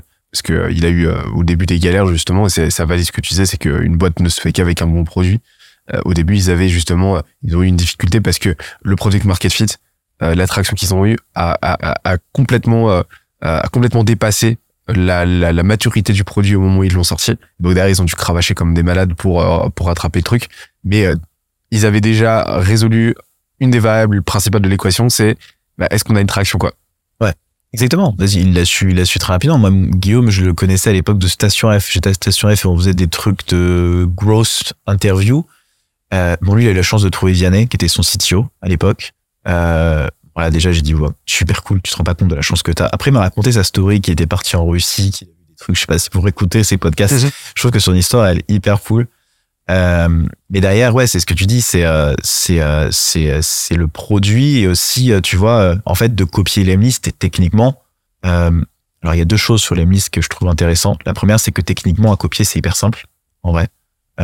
Si tu HTML et du CSS, tu l'imbriques, c'est c'est ou de l'encodage. Ouais, ça se fait en deux minutes avec du HTML et du CSS. En tout cas, tu peux faire une version l'Emlist sans avoir besoin de payer l'Emlist et les images personnalisées. Sauf que ça, personne ne le sait, tu vois. Et justement, par rapport à ce que personne ne le sait, tu vois, moi, mon produit peut être plus cher que tout le marché. Et c'est le truc aussi, le biais tarifaire des gens, c'est qu'en fait, il peut être plus cher que tout le marché, sauf qu'en fait, si tu sais pas qu'il y a des alternatives moins chères, t'iras pas, quoi. En fait, reste avec moi. Et je pense que les outils comme les qui sont beaucoup moins chers que les. Mais juste, c'est le marketing, c'est le leader. tu. Dans un deuxième temps, par rapport à la créativité, pour revenir au sujet de la créativité, quand on regarde un petit peu l'histoire de l'Emlist, je sais pas si t'étais tombé sur un article, mais avant l'Emlist, il y avait un article qui était sorti d'un entrepreneur. L'article est plus en ligne d'ailleurs. Je sais pas ce qui s'est passé. Peut-être que Guillaume a payé le mec pour le supprimer. Mais en tout cas, je me rappelle très bien de cet article. C'était un mec qui avait fait le Lemlist, mais à la main. Il avait pris tous les logos des mecs, il avait fait une image, tu vois. Et il avait envoyé ça à euh, 300 personnes à la main. Et il avait fait ça pendant 48 heures. Il avait passé sa journée. Et après, il avait analysé les résultats. Et il s'était rendu compte qu'il y avait 30% de plus de réponses sur quelque chose comme ça. Donc, en fait, alors, j'ai pas du tout de- de- d'avis là-dessus, mais peut-être que Guillaume était tombé sur cet article. Après, euh, on ne sait jamais, tu vois. Moi, c'est ce que je disais la dernière fois. En fait, parfois, je lance des trucs en mode, ouais, ça serait bien d'avoir ça, et le lendemain, tu le vois sur une plateforme, tu vois. Pareil, Unicity, en fait, j'ai lancé, euh, genre, deux, deux semaines plus tard. C'est un biais, tu vois, forcément. Mais deux semaines plus tard, je vois trois outils qui font la même chose que moi, tu vois. Même un mec qui m'envoie un message euh, sur LinkedIn euh, qui, est, qui est concurrent de moi, tu vois, et qui a développé la même solution. Moi, et on commence à discuter comme ça, tu vois, en Ça fait. s'appelle euh, l'effet Bader Meinhof. Ah ouais, je sais pas. Ouais. C'est le syndrome, euh, c'est le syndrome de la voiture dans GTA. ah ouais, bah ouais. Mais c'est c'est c'est ça en fait. À partir du moment où tu fais ouf. des connexions neuronales, t'es beaucoup plus enclin à repérer euh, les patterns, alors qu'au préalable en fait t'avais pas la connexion neuronale, donc euh, les, les signaux tu les captais pas quoi. C'est ouf. Franchement, j'ai été, euh, je me suis dit, ouais, j'ai quand même une bonne idée. Mais non, euh, y a des gens qui le font, qui le font. Du coup, ça te rassure aussi sur, tu vois, le, voilà, tout le monde a tes idées, tout le monde a tes Mm. trucs. Le plus important, en tout cas, ce que je veux dire, c'est l'exécution. Mais pour revenir à la créativité, voilà, cet article existait avant l'Emlist. Ok. ouais. Inspirez-vous, apprenez des choses, euh, montez en compétences techniquement, euh, copiez, testez de faire mieux, quoi. Et, et, euh, et donc là, là donc on a parlé de la partie créativité, donc euh, comment est-ce que tu identifies des opportunités, etc. Mais comment est-ce que tu captes et t'affines un problème? Comment est-ce que tu fais là aujourd'hui pour bah là tu discutes avec pas mal de monde, t'es en veille constante, euh, en veille constante, mais comment est-ce que tu fais pour euh, identifier vraiment le prochain problème sur lequel tu vas bosser? Alors c'est une bonne question. Euh, J'ai envie de dire, c'est pas le problème, c'est quelque chose d'important. Le plus important, c'est la manière que tu as de, de, rassurer ton prospect à résoudre ce problème. En vrai, si je te dis, bah, t'as as des problèmes d'acquisition, écoute, vas-y, on va faire pendant une semaine, je vais bosser avec toi tous les jours gratuitement. Jamais dire non, tu vois, parce que c'est gratuit, donc je résous un problème, mais sans le monétiser, tu vois. Ce que je veux dire, c'est qu'en fait, à partir du moment où tu as une bonne offre, bien packagée, bien, bien faite, etc., normalement, le problème, t'as même pas besoin de le définir, le mec comprend tout de suite qu'il a, qu'il a un souci. Euh, Mais euh, d'ailleurs, c'est ce que dit, tu vois, le plus réassurer la personne par rapport à l'engagement qu'il va faire financier. Tu vois, c'est ce que dit dans manager de, la Rofer, c'est qu'il dit, euh, bah voilà, tu mets des garanties, euh, tu mets euh, des bonus. Par exemple, bah, si vous prenez mon offre aujourd'hui, vous avez accès. L'une des personnes qui prend mon offre aujourd'hui aura accès à une heure de coaching en plus avec moi, trié sur le volet, euh, machin. Enfin voilà, tu rajoutes des bonus quoi pour améliorer, donc pour rassurer la personne et résoudre ce problème. Euh, mais je pense que de la, justement, c'est tout l'aspect produit, c'est de réussir de, à résoudre le problème de la manière la moins anxiogène pour la personne qui va payer, tu vois.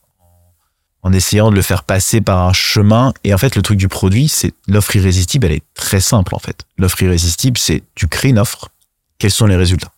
Et tu vois, quels sont les résultats que t'attends? Quels sont les résultats que les gens ont eu? Et ça, c'est la partie la plus difficile quand tu lances un produit. Parce que tu vois, par exemple, Unicity, euh, genre, OK, t'as testé Unicity. Quels sont tes résultats? Qu'est-ce que t'attends d'Unicity? Quels sont les résultats que as eu grâce à Unicity? Est-ce que c'est plus ou c'est moins? Si c'est moins, en fait, t'es out, tu vois. Ton produit sert à rien. Donc, soit t'essayes de, de, de l'aider à mieux performer, tu vois. Ce que fait Lemlist en essayant de montrer de la créativité, faire des choses un peu différentes, jouer sur les aspects un peu marketing que tu connais, tu vois. Euh, ou alors, en fait, t'abandonnes ton produit. Si ça, si ça répond pas à un problème, en vrai, il y a un moment, euh, et c'est pour ça qu'en fait, le temps, euh, tu vois, de créer un SaaS en deux semaines, bah, je peux killer Unicity demain et c'est fine. Mais c'est pas parce qu'aujourd'hui, les gens pensent que c'est un gadget que c'est un gadget. Juste que peut-être qu'ils savent pas vraiment l'utiliser. Il faut juste que j'arrive à repérer les triggers, mais aussi le persona qui, avec lequel il fonctionne le mieux. Ce qu'on a fait, par exemple, parce que j'ai testé avec une agence, d'ailleurs, que tu as interviewé, Ricom. Tu es au téléphone. du coup, la première réflexe, c'est d'aller chercher forcément les gens qui ont le plus de, use case à me donner, quoi. Tu vois, donc je suis allé contacter toutes les agences de prospection, euh, B2B, et je leur ai envoyé un message vocal en disant, voilà, j'ai lancé Unicity, est-ce que tu veux tester le truc? Il me faut des use cases. Vas-y, balance. Alors, vas-y, on a commencé à échanger. Donc, qu'est-ce que tu penses faire, etc. Et puis, bah, écoute, nous, on avait fait ça euh, à la main sur des résultats SEO. En fait, on avait screenshoté euh, un résultat SEO d'une boîte avec le site, etc. Donc, du SEMrush, ce qui est possible de faire avec mon outil. J'aimerais utiliser ton outil pour faire ça. Là, les résultats, ils explosent parce que du coup, directement sur l'image, tu as une personnalisation, en fait, au-delà d'un site internet ou d'un profil tu as une personnalisation d'un dashboard, quoi, d'amélioration potentielle à faire, quoi. Et en fait, je me suis rendu compte, par exemple, par rapport à cette expérience-là, et je suis le seul à le voir parce qu'en tant qu'Unicity créateur, moi, je vois le truc trop stylé, euh, gadgets, mais en fait, quand tu affines le truc, si tu arrives à déclencher des triggers, par exemple, je te disais le prénom, Benoît, salut Benoît, j'ai vu que, euh, salut, j'ai vu que tu travaillais chez Société, euh, même toi, en tant que, tu vois, en tant que personne, en tant que fondateur de Scalesia, d'envoyer un message privé à quelqu'un, faisant croire que c'est un message genre personnel, tu vois. Tu peux jouer sur euh, l'ethos, donc ce que tu es, tu peux jouer aussi sur euh, les événements. T'as plein de use cases hyper intéressants à tester. Oui, il faut juste réussir à, à euh, affiner au maximum le problème, tu vois, pour pouvoir trouver la solution et les résultats. Ouais. Moi, sur les gens de la formation, quand j'envoie des messages et je, les mecs me montrent les dashboards qu'ils arrivent à faire, je dis ok, bon, bah, c'est bon, je peux y aller. Et aussi, ça donne aussi vachement confiance. Tu vois que les résultats fonctionnent, tu vois que si ça fonctionne pas, bah, t'améliores, t'améliores, t'améliores. Ça, ça me fait. On a, j'avais reçu euh, Jordan. Je, normalement, l'épisode sera déjà sorti. Euh, mais euh, Jordan euh, Chenevier Truchet de euh, Bulldozer, Ouais. qui est venu, euh, qui est revenu pour un hors-série euh, après son podcast pour nous parler de, d'un framework qui est, euh, que je trouve très très cool, euh, qui fait écho à ce que tu disais tout à l'heure, fait que ce qui est considéré comme un gadget aujourd'hui ne sera pas nécessairement demain, et ça c'est un truc que beaucoup de énormément d'entrepreneurs ont tendance à, à zapper et à ne pas comprendre, c'est que euh, bah, tout dépend de la fa- de l'angulation que tu lui donnes, de la façon dont tu le présentes, à qui et euh, via quel canal. Et en fait, lui, euh, Jordan euh, proposait ce framework du CTVP, donc le channel. Donc travailler sur le channel, donc identifier les bons canaux. Donc en gros, tu vas tous les tester. T'as toujours, c'est assez facile à identifier de toute façon. Enfin, une fois que t'as défini justement, euh, une fois que t'as défini ton, ton audience en fait, euh, une fois que tu sais à qui tu tu tu target, tu tu t'adresses. Donc là, c'est la target. En gros, tu définis, euh, tu définis bah, ton audience cible que tu vas affiner et t'auras pas nécessairement pour un, un, un même produit qui en termes de fonctionnalité va faire la même chose, tu vas pouvoir l'adresser à euh, potentiellement euh, cinq cibles différentes. Donc là, l'idée c'est de cartographier et de prioriser laquelle est la plus intéressante. Bah et, et en fait, le meilleure façon de faire, c'est euh, bah, d'identifier l'intensité de son problème et à quel point euh, à quel point elle est solvable en fait, tout simplement. Est-ce qu'il est en mesure de m'acheter et est-ce que d'acheter mon produit et est-ce que le produit répond à un problème qui est euh, douloureux, urgent, reconnu? Et, euh, et le dernier point, c'est la value, la proposition de valeur. En fait, la proposition de valeur, bah, tu peux en trouver une, euh, tu peux en trouver mais 15 différentes pour un seul et même produit, quoi. Ouais. Euh, donc, euh, dans ton cas, ça pourrait être euh, bah, euh, recruter euh, plus facilement, euh, trouver plus de clients, recevoir plus de réponses, euh, vend- euh, vendez plus rapidement. Enfin, tu peux en trouver des tonnes et des tonnes. Donc, l'idée, c'est d'identifier ça, de les tester.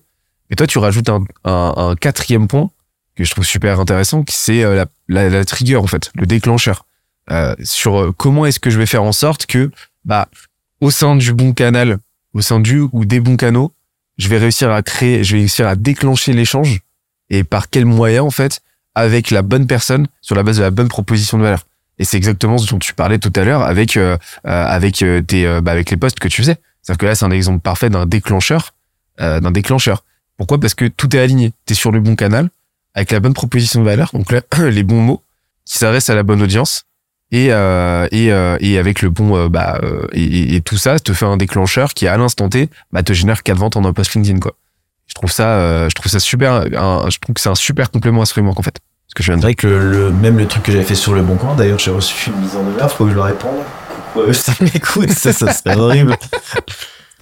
J'ai reçu ça en plus fin d'année, euh, horrible. euh, Bref. Il y a il y a un quart de CRS euh, m'attend en bas. Putain, mais en vrai, c'est ça qui est ouf. Euh, Vraiment, quand j'ai reçu la mise en demeure, je me rappelle, c'est mon père qui m'a rem- Qu'est-ce que t'as fait? Pourquoi le bon coin euh? Je suis j'ai rien fait, j'ai fait un post LinkedIn, genre, euh, c'est rien, tu vois. Et il m'a dit, mais pourquoi euh, le bon coin, euh, il te contacte pour un post LinkedIn que t'as fait, tu vois? Et là, tu te rends compte, en fait, de la puissance que tu peux avoir, tu vois, sur, sur une boîte. euh, C'est qui quoi vaut quand l'histoire même- En fait, euh, je m'étais réveillé tôt ce matin et, euh, j'avais j'avais du temps pour moi, j'avais deux trois heures devant moi à tuer et je me suis dit bon en fait il y a beaucoup il y a un moment que j'ai envie de tester l'automatisation sur le bon coin et du coup j'avais déjà un peu en tête euh, tous les trucs que j'avais utilisés et en fait je mets en place le système en vraiment en 30 minutes, je le donne à mon pote, euh, il le teste dans la journée. Il fait je sais pas combien, euh, 10 mandats dans la journée, il a des rendez-vous de dingue, etc. On teste plein de trucs différents. Et, euh, et du coup, le lendemain, j'ai dit, mais putain, mais en fait, c'était tellement facile. J'ai fait ça en 30 minutes, tu vois. Bon, après, j'avais déjà un peu réfléchi au truc avant, donc j'ai déjà tombé sur des petits trucs à droite, à gauche et tout. J'ai créé le robot en 10 minutes. avec du code ou no code? Non, no code. Ouais. Ah, moi, je suis pas du tout dans le mode, euh, je rentre dans le code, c'est beaucoup trop. euh, Bon, maintenant, avec l'IA, ça va peut-être changer l'année prochaine. Euh, j'ai hâte de voir ça, mais euh, j'ai demandé à, à l'IA de scraper des trucs un peu bourrins et en faire des trucs un peu, un peu. Ouais, je t'en parlerai si tu veux. On peut se marrer sur ça. Ouais. Euh, mais en tout cas, j'ai l'impression qu'à chaque fois, genre, t'as toujours un truc, un truc en- un peu plus border que le précédent à nous partager. Ça, ça me tue. C'est, c'est lasagne de borderline. Ouais, mais en fait, moi, c'est ça, qui- moi, c'est ça qui me fait marrer en vrai. C'est juste, tu vois, toujours qu'on tourne les systèmes. Et bref, en tout cas, cette histoire, c'est que. t'as un- t'as une salle dans ta chambre où t'as, tu collectionnes, enfin, dans ta Les chambre trophées, toi, les mises en demeure. les mises en demeure, ouais. Je devrais peut-être le faire. hein, Qu'est-ce qui va se passer l'année prochaine, t'imagines? Euh, Mais non, mais en tout cas, voilà, j'ai fait un post LinkedIn. J'ai dit, bah en fait, euh, je comprends pas pourquoi tout le monde dit que c'est impossible parce que je l'ai fait en 30 minutes, tu vois. Et euh, là, tout le monde a commencé à envoyer des messages. Et, et tu vois, je sais pas s'il a fait 200 000 vues, je crois, un truc comme ça. Il a été supprimé par par euh, par LinkedIn. Donc en fait, le Bourgoin a vraiment fait une action euh, contre LinkedIn en disant euh, ce post a atteint euh, la propriété intellectuelle de ma plateforme. C'est génial. C'est génial. C'est, euh, Ouais, c'est un peu borderline. ça, ça comme on dépend dit, du voilà. CTVP euh, de l'événement. Ouais, mais, en fait, ouais, mais en fait, je vois, j'ai fait vraiment en mode. euh, Mais ça, c'est un trigger, tu vois, qui va potentiellement intéresser les agents immobiliers pour revenir au sujet sur apprendre le gros hacking. Parce qu'en fait, moi, dans le gros hacking et l'immobilier, il y a des trucs à faire. Soit dans le scrapping, dans l'automatisation, enfin. En fait, toujours pareil, moi, c'est ce que je dis, c'est que les compétences de ma formation te. Moi, je te donne juste les compétences et la chose qui va faire la différence, c'est la singularité et la connaissance que tu as du marché. En vrai, moi, dans l'immobilier, j'y connais rien. Je dis juste, le bon coin, euh, je vais envoyer des messages à ceux qui n'ont pas de numéro de téléphone et je vais récupérer les numéros de téléphone et je vais envoyer des SMS automatiquement avec WhatsApp. Gros, c'est ce que je me suis dit, c'est ce qui marche, c'est mon process. Peut-être que c'est pas du tout ça. Ce que j'ai dit à mon pote, bah, du coup, euh, tu sais, j'en essayé de faire des messages personnalisés. Du coup, on avait récupéré la variable du montant de la, de l'annonce et comment on avait utilisé le copywriting. J'avais fait une soustraction, soustraction Excel, euh, spreadsheet, en enlevant 15% du prix de l'annonce sur le coin. en disant bah voilà en fait là avec mon expertise vous vendrez jamais euh, votre annonce à plus de variable 1 moins 15%. Bon revanche je peux vous garantir à plus variable de montant plus 5%. Je suis sûr qu'avec des bonnes photos avec euh, multidiffusion un bon truc, je peux vous le vendre à plus 5%.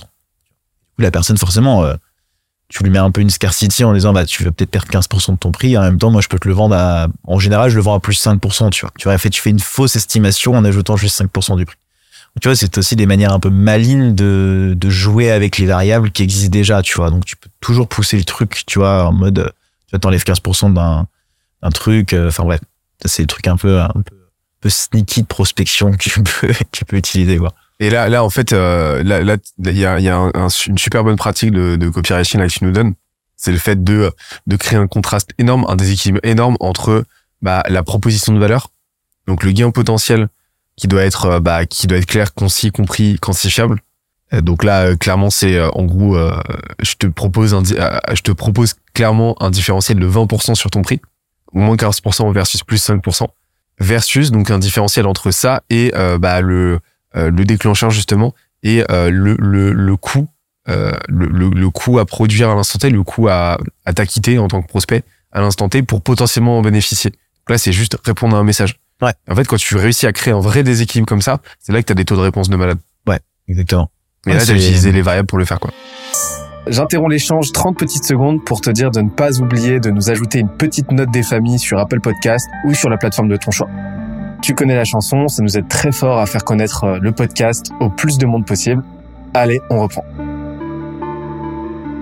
C'est ça, c'est apporter toujours, euh, même le, c'est rassurer en fait, c'est de la vente, c'est toujours rassurer quoi. C'est-à-dire euh, parler des résultats, des résultats qu'il va obtenir et du temps qui ça va lui. En fait, les gens quand ils achètent en ligne, c'est fastidieux. Enfin, surtout une formation, c'est pas un achat forcément plaisir, tu vois. Donc il faut simplifier au maximum le résultat potentiel qu'il va avoir. En fait, je vois beaucoup de gens qui complexifie tout, tu vois, tout est compliqué. Alors moi, je vais t'accompagner sur le ghostwriting et donc du coup, euh, machin. J'ai eu un mec au téléphone d'ailleurs. Euh, Enfin, je coach des gens sur ces aspects-là aussi, tu vois. Euh, notamment une, euh, une, une nana qui est en train de révolutionner la manière que tu as d'organiser les événements. Par exemple, je pense dans, les entreprises. En fait, elle a créé une plateforme. Con d'avoir développé une plateforme avant de tester le marché, mais en tout cas, elle a développé une plateforme qu'elle loue à des entreprises.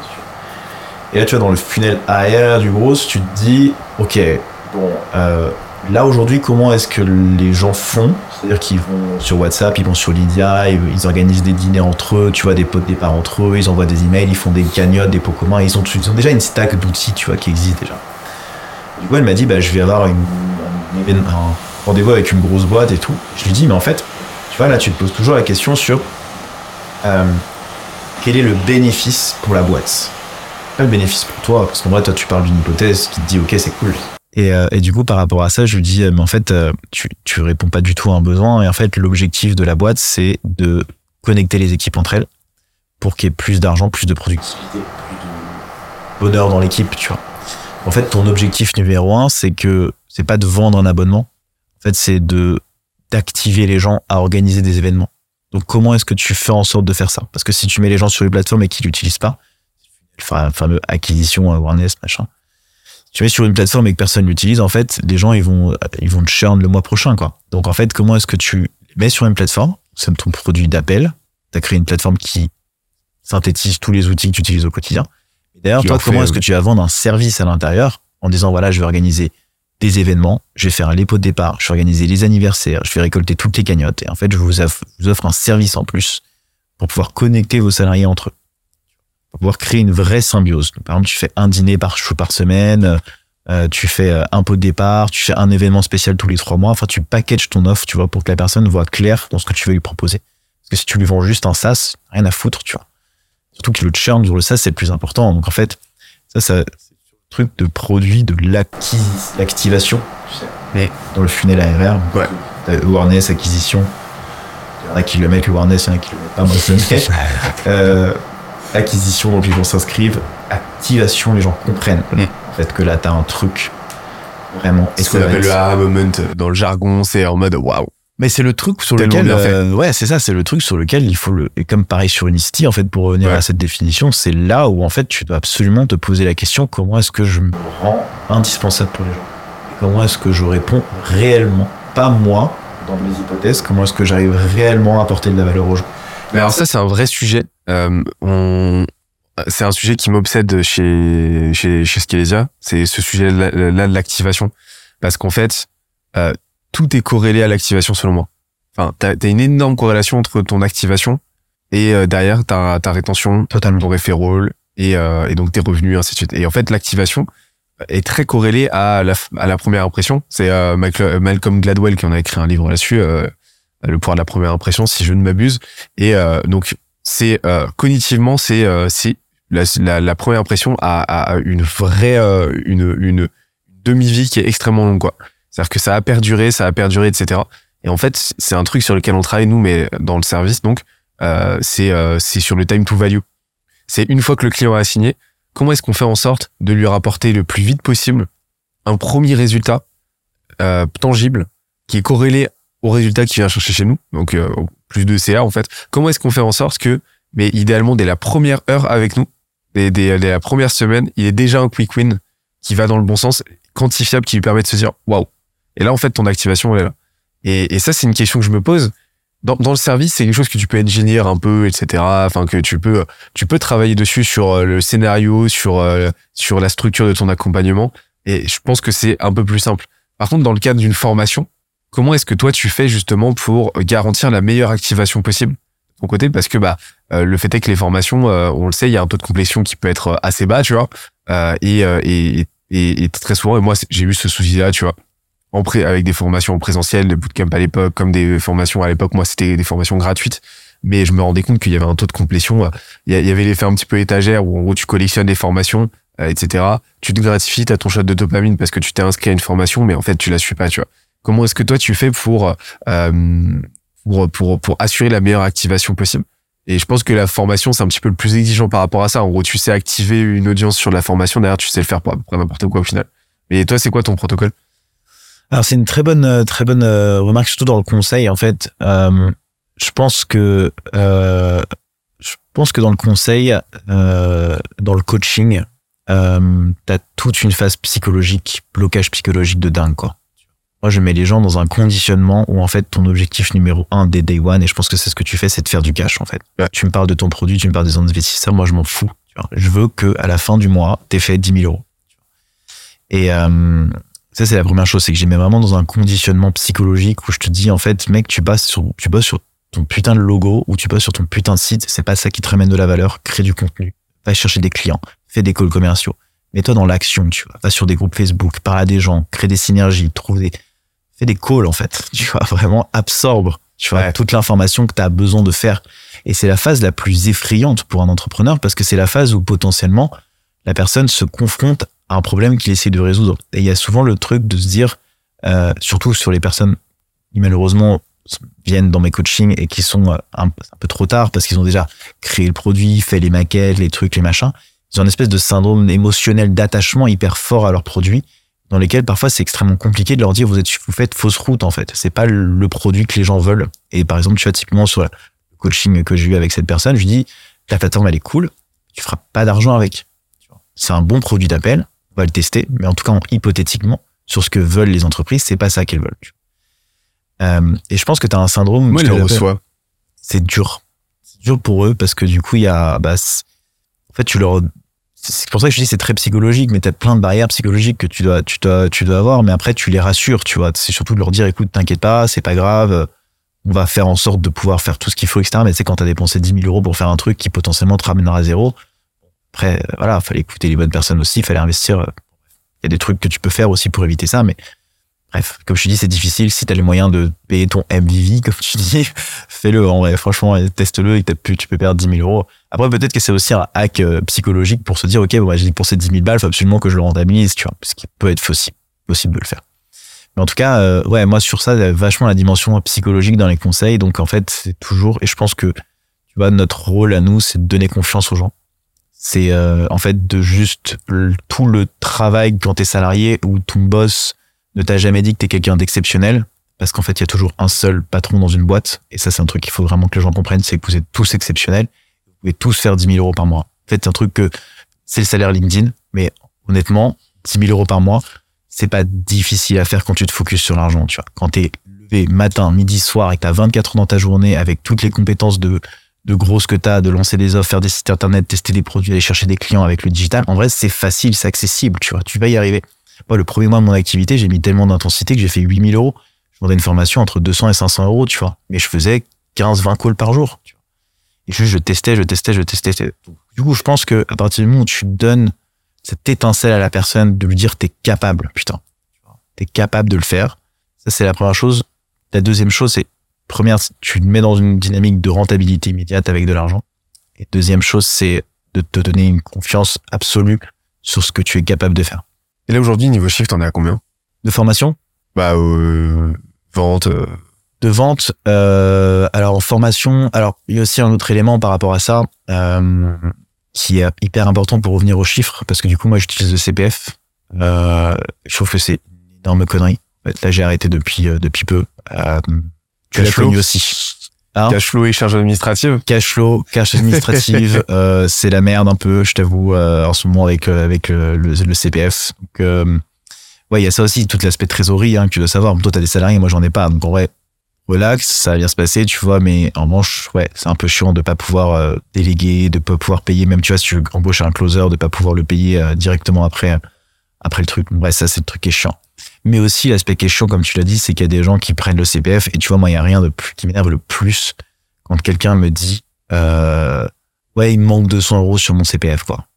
En fait tu vas prendre 10 ans de ma vie tu vois où en gros genre je te, je te pousse. Et en fait vraiment aujourd'hui j'ai plus de patience tu vois. Avant quand j'étais un peu euh, en galère je disais bon ah, vas-y euh, c'est bon je t'adapte j'ai plus de patience en fait. C'était pas capable de mettre 200 euros sur une formation pour apprendre une vie de galère que moi j'ai eu tu vois pour la monter pour la créer pour la rendre meilleure en fait, euh, je la fais pas. Je, je te veux pas dans, la, dans, le truc. Et même parfois, j'ai fait des contre-ventes. Tu vois, même des gens qui arrivent, j'ai fait post hier en disant, en fait, les gens qui arrivent en touriste à mes écoles commerciaux, c'est mort. Tu vois, je raccroche tout de suite. Je fais, mais, désolé, mais tu sais ce que je fais, tu sais ce que je propose. Soit t'achètes, soit tu pars. Et si t'as des questions, tu me les poses, mais tu les prépares. Je vais pas te raconter tout mon pitch. Tout est sur mon site, tu vois. En vrai, t'as plus de patience, en fait, avec les gens. Je pense que c'est aussi l'aspect de choisir les gens avec qui tu veux bosser des gens, euh, comme je te dis, j'acceptais avant.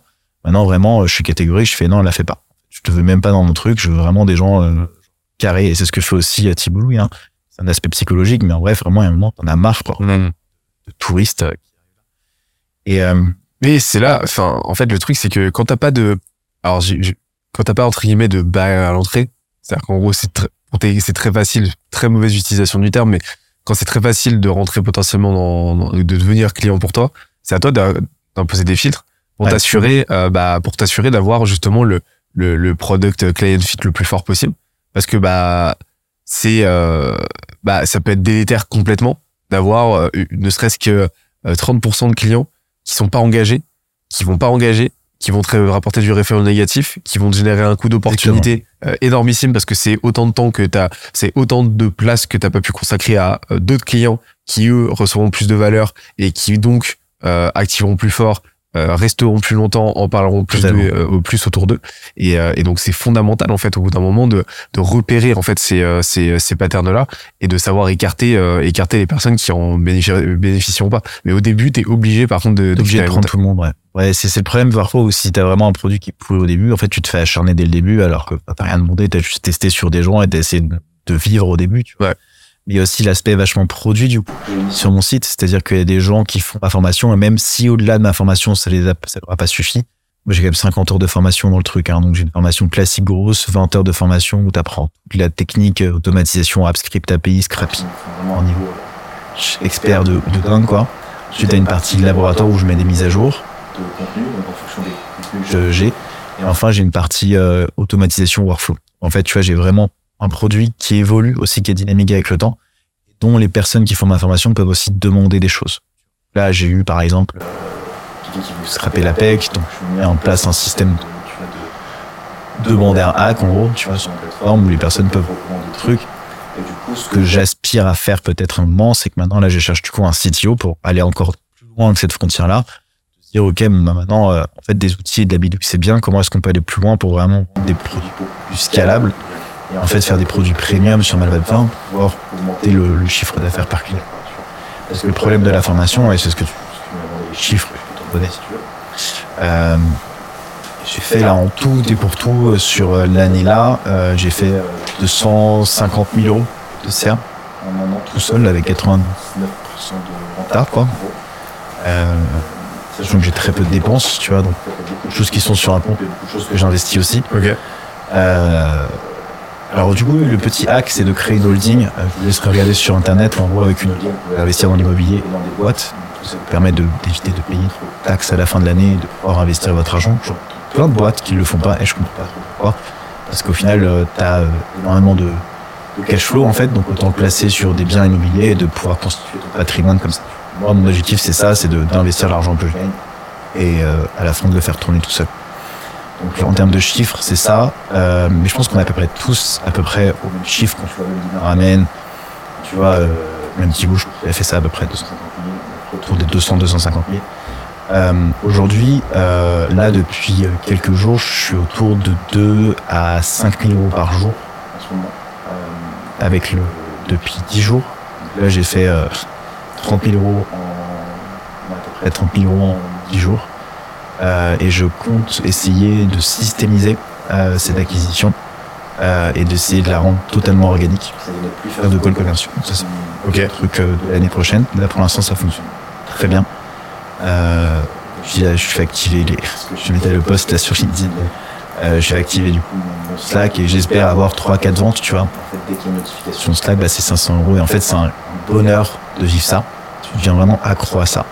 Comme je t'ai dit tout à l'heure, le focus c'était l'argent. Là, je suis absolument focus sur comment est-ce que je peux faire pour pouvoir faire en sorte d'avoir cette rentabilité tous les jours pendant 365 jours. Je suis en train de réfléchir à plein de systèmes, plein de stratégies pour pouvoir mettre en place. Pourquoi? Parce qu'en fait, là, euh, j'ai euh, beaucoup d'argent qu'on n'a pas encore rendu. Euh, donc, j'avais l'intention de systémiser un petit peu comme toi avec des, de recruter des closers, plus professionnaliser le truc. J'ai changé ma stratégie euh, revirement. Vraiment, et je pense que en vrai, la majorité des formateurs aujourd'hui sont affectés par euh, par ce que je vis aujourd'hui. Tu vois, la seule différence, moi, j'arrive à bah, tu vois, c'est ça aussi l'esprit euh, doueur un peu. Tu vois, faire les trucs. C'est qu'en fait, moi, j'ai eu ce problème, je l'ai appris. Le lendemain, j'ai pris la décision. Tu vois. Et le lendemain que j'ai pris la décision, je faisais 3 à 5 000 euros par jour. Et là, depuis, euh, bah, depuis 10 jours, je fais ça. J'arrête pas, et j'arrête pas, et j'arrête pas. Et du coup, maintenant, je change ma stratégie pour systémiser tout ça. Et euh, je compte aussi euh, là, essayer de tester plein de trucs, plein de manières de faire. Euh, et je pense que je pense qu'en fait, tu as un côté sur l'acquisition, sur la, la formation qui est euh, hyper un, est un peu un biais, mais qui est la lifetime value. En fait. Comment est-ce que tu augmentes le coût de, par client? en fait. Euh, Et je pense que c'est un enjeu fondamental pour euh, avoir un mini MRR qui te permet de survivre. Tu vois. Mais en vrai, je pense qu'il y a suffisamment d'entrepreneurs tous les jours. Tu vois. À mon humble avis, hein. Tu vois, il y a Anton BM là, qui a fait un million. Il a montré son tableau, et c'est la seule variable que je voulais avoir. Il a montré son tableau Stripe, nombre de repaiements sur un million d'euros. Donc il a fait un million d'euros. Sur le nombre de repaiements qu'il a eu sur sa plateforme, il a eu 6 000 euros en un an. C'est-à-dire que le recurring, en fait, c'est 6 000 euros sur un million d'euros. C'est-à-dire qu'en fait, les gens, ils achètent une fois et très marginal, tu vois, sur une formation à 100, 200 euros. C'est-à-dire, t'as 60, 600 personnes qui ont fait du, du, du, Du repeat, ouais. Ouais. Moi, en fait, mon objectif, c'est de devenir aujourd'hui euh, la formation euh, la plus actionnable, euh, qui permet d'avoir la plus grande liberté technique pour pouvoir monter un SaaS, vendre des prestations, trouver ton modèle économique, faire du conseil aussi. Euh, et la plus grande inspiration possible pour pouvoir monter des business et sa liberté financière à travers toujours la, la singularité que tu as. En fait, de savoir constituer ses offres aussi, c'est hyper important. Tu vois, j'ai un pote qui commence à se créer sur des contenus aussi sur LinkedIn dont j'ai déjà parlé, mais il a fait de, il a fait la politique, et il est sales. Bah, en fait, on a parlé un petit peu, on a trouvé son positionnement, c'est euh, j'applique les techniques des personnes les plus puissantes du monde dans la vente, tu vois. Ouais, ça claque en fait. Ouais, c'est intriguant, j'ai envie de faire un call. Après, est-ce qu'il arrivera à closer? Qu'il aura une offre suffisamment intéressante pour pouvoir faire de la, du CA Ça, c'est autre chose. En tout cas, mon objectif aujourd'hui, c'est celui-là. Et, euh, aussi de lancer des SaaS. Je me suis associé avec un CTO. Comme je te l'ai dit, j'ai une audience, euh, assez, euh, assez quali, je pense, sur le gros. Quand je l'ai vu avec Unicity, il y a des gens qui m'ont repris dans des, dans des emails et tout, dans des newsletters, donc c'était hyper cool. Mais, euh, en fait, c'est un peu, je pense qu'il faut voir sa base d'email un peu comme, c'est un peu lunaire, j'avais fait un post sur ça, mais je sais pas si tu vas comprendre ce que je veux dire, mais en gros, sais, quand quelqu'un paye, je vois un peu euh, toute ma base comme des lumières. Les gens qui payent, ça s'allume et ça s'éteint. Les gens qui payent, ça s'allume et ça s'éteint. Il y en a plein qui vont rester éteintes en fait. Et la question à se poser, c'est toujours de dire, ok, comment je peux rallumer une majorité d'entre elles? Quand d'autres s'éteignent, tu vois, c'est attention, ils rachètent. Toujours essayer de maintenir ce cap-là, donc tu peux lancer de nouvelles offres, tu peux lancer des produits, lancer des bootcamps, lancer des accompagnements, tu peux faire des partenariats avec des gens. Plein de manières différentes de réactiver en fait une base, euh, une base d'email pour la monétiser. D'ailleurs, je suis très mauvais sur ça parce que je n'envoie aucun email à la base. que j'avais Comme commencé ça. à le faire. Comme ça, c'est Mais, mais en fait, moi, je la réactive sur LinkedIn. Ouais. Je sais que les gens me, me rachètent, prennent la formation, prennent du coaching. Après, le coaching, tu vois, c'est un peu toujours pareil dans le soloprenariat. Moi, je peux faire un million, en fait, en un an. J'aurais pu le faire, tu vois. La seule difficulté, c'est de se dire euh, le sacrifice que tu es prêt à faire. Qu'en fait, il y a plusieurs variables à ça. La première, c'est la variable du temps. Ouais, passer ta life en coaching ou. euh, Ouais. En fait, c'est ça. Il y a d'ailleurs un très bon podcast que je recommande pour revenir à lui de Thibaut mais sur Ramen que j'ai Ouais. adoré. Nina Ramen, je la connais très bien en plus. Et tu vois, c'est une des top masters. En fait, tous les top, entre guillemets, euh, solopreneurs, ils font 200, 250 000, 300 000, tu vois, parfois.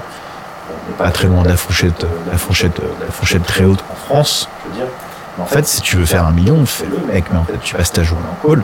Moi, c'est pas du tout mon délire, tu vois. Genre, franchement, les calls, ça me saoule. J'ai un coaching cet après-midi. euh, ah, c'est, t'as envie d'aller te promener. euh, je vais au Portugal demain, tu vois, je vais avoir envie d'aller surfer, faire des trucs, enfin, C'est plus la variable du temps qui est hyper importante, c'est-à-dire qu'est-ce que toi t'es prêt à faire. Il faut que ton business soit au service de ta vie et pas l'inverse. La deuxième, c'est la variable euh, qu'est-ce que tu as besoin pour. En fait, moi, je dépense pas plus euh, que ce quand j'étais euh, terrible par les investissements que je fais à droite à gauche. En fait, je, je ne calcule rien des dépenses que je fais. Euh, et je pense que l'autre variable, c'est euh, la patience. C'est la patience, et je même une dernière, mais la patience c'est hyper important parce que tu vas souvent te comparer du coup tu vois, avec CA là, et c'est pour ça que j'aime pas trop le dire en ligne, tu vois, parce que les gens vont dire ah mais Kevin il fait, il fait ce CA là, etc. En fait, tu peux jamais te comparer à moi, je, je suis incomparable et comme moi je peux me comparer à personne d'autre, tu vois.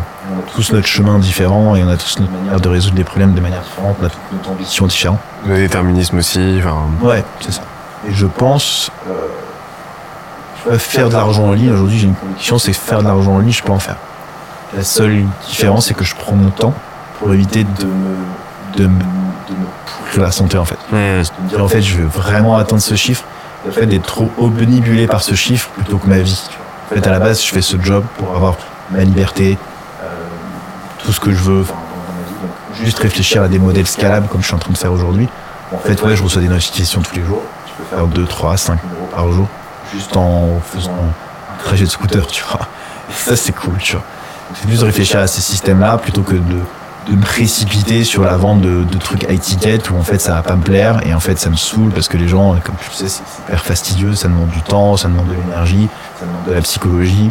T'as envie de le faire très bien, mais c'est fastidieux mentalement. Et enfin, la dernière, je pense, tout ce qui est euh, la résilience, tu vois, euh, de dire, euh, de toujours essayer d'améliorer les choses que tu fais tu vois, au quotidien et, et de tester plein de trucs en fait. Moi, je lance un bootcamp demain, euh, j'ai pas besoin de réfléchir une heure à, enfin, moins d'une heure, je lance, tu vois, en vrai. C'est ça qui fait ma force aussi, tu vois. Je réfléchis pas, euh, je fais juste les trucs qui me font kiffer. Tu vas quoi Ouais. Et, euh, et tout à l'heure, tu as parlé des, euh, des, euh, bah, de ton premier mois où tu as fait 8000 euros. Alors, j'ai une question que je pose euh, quasiment à chaque fois, mais euh, c'est là, les, les premiers mois, comment tu as fait justement? Ce mois-là, spécifiquement, et ensuite les suivants, parce que euh, forcément, mais, euh, comment tu as, comment t'as fait pour te lancer? Par quelle phase t'es passé? Euh, ouais. Euh, en fait, moi, euh, j'avais créé euh, tous mes trucs en mode, euh, ok, bah, je fais une formation en ligne. En fait, à la base, j'ai fait un truc un peu chelou, comment c'est arrivé. Pendant le confinement, euh, j'ai eu une grosse phase de remise en question et c'est là où j'ai eu euh, un peu le mindfuck où je me dis, ok, bon bah, fuck it, je me barre.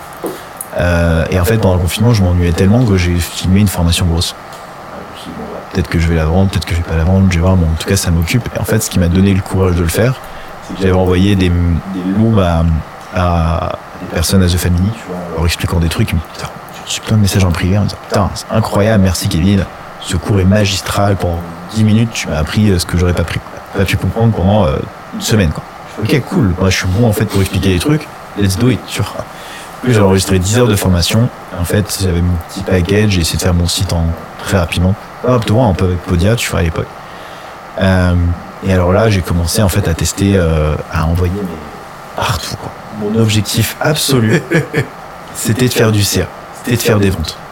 Genre, euh, quitte à ce que ce soit 50 balles, 200 balles, 300 balles, 500 balles, je testais des prix, tu vois, un petit peu comme ça. Je suis allé dans des groupes Facebook, je suis allé euh, faire du contenu sur LinkedIn, je suis allé faire...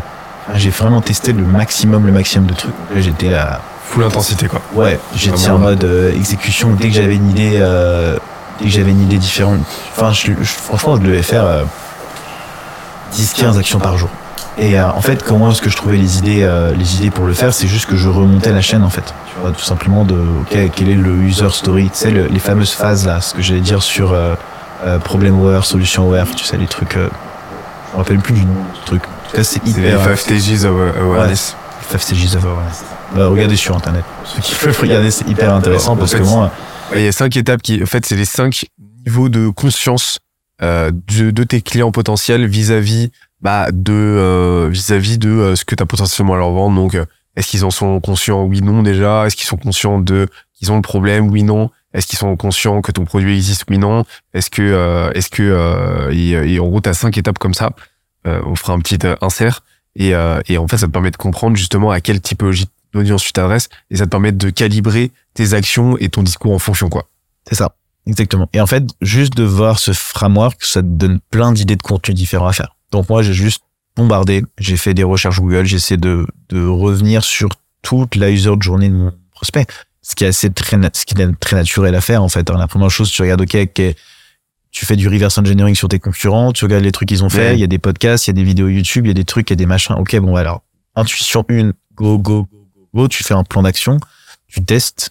Tu vois, j'ai lancé ma chaîne YouTube dès jour 1 parce que je savais qu'As The Family, c'est le truc qui fonctionnait. Si les expériences passées qui t'aident énormément, tu vois, de savoir ce qui fonctionne et ce qui fonctionne pas. Je savais qu'il fallait récupérer des emails, tu vois.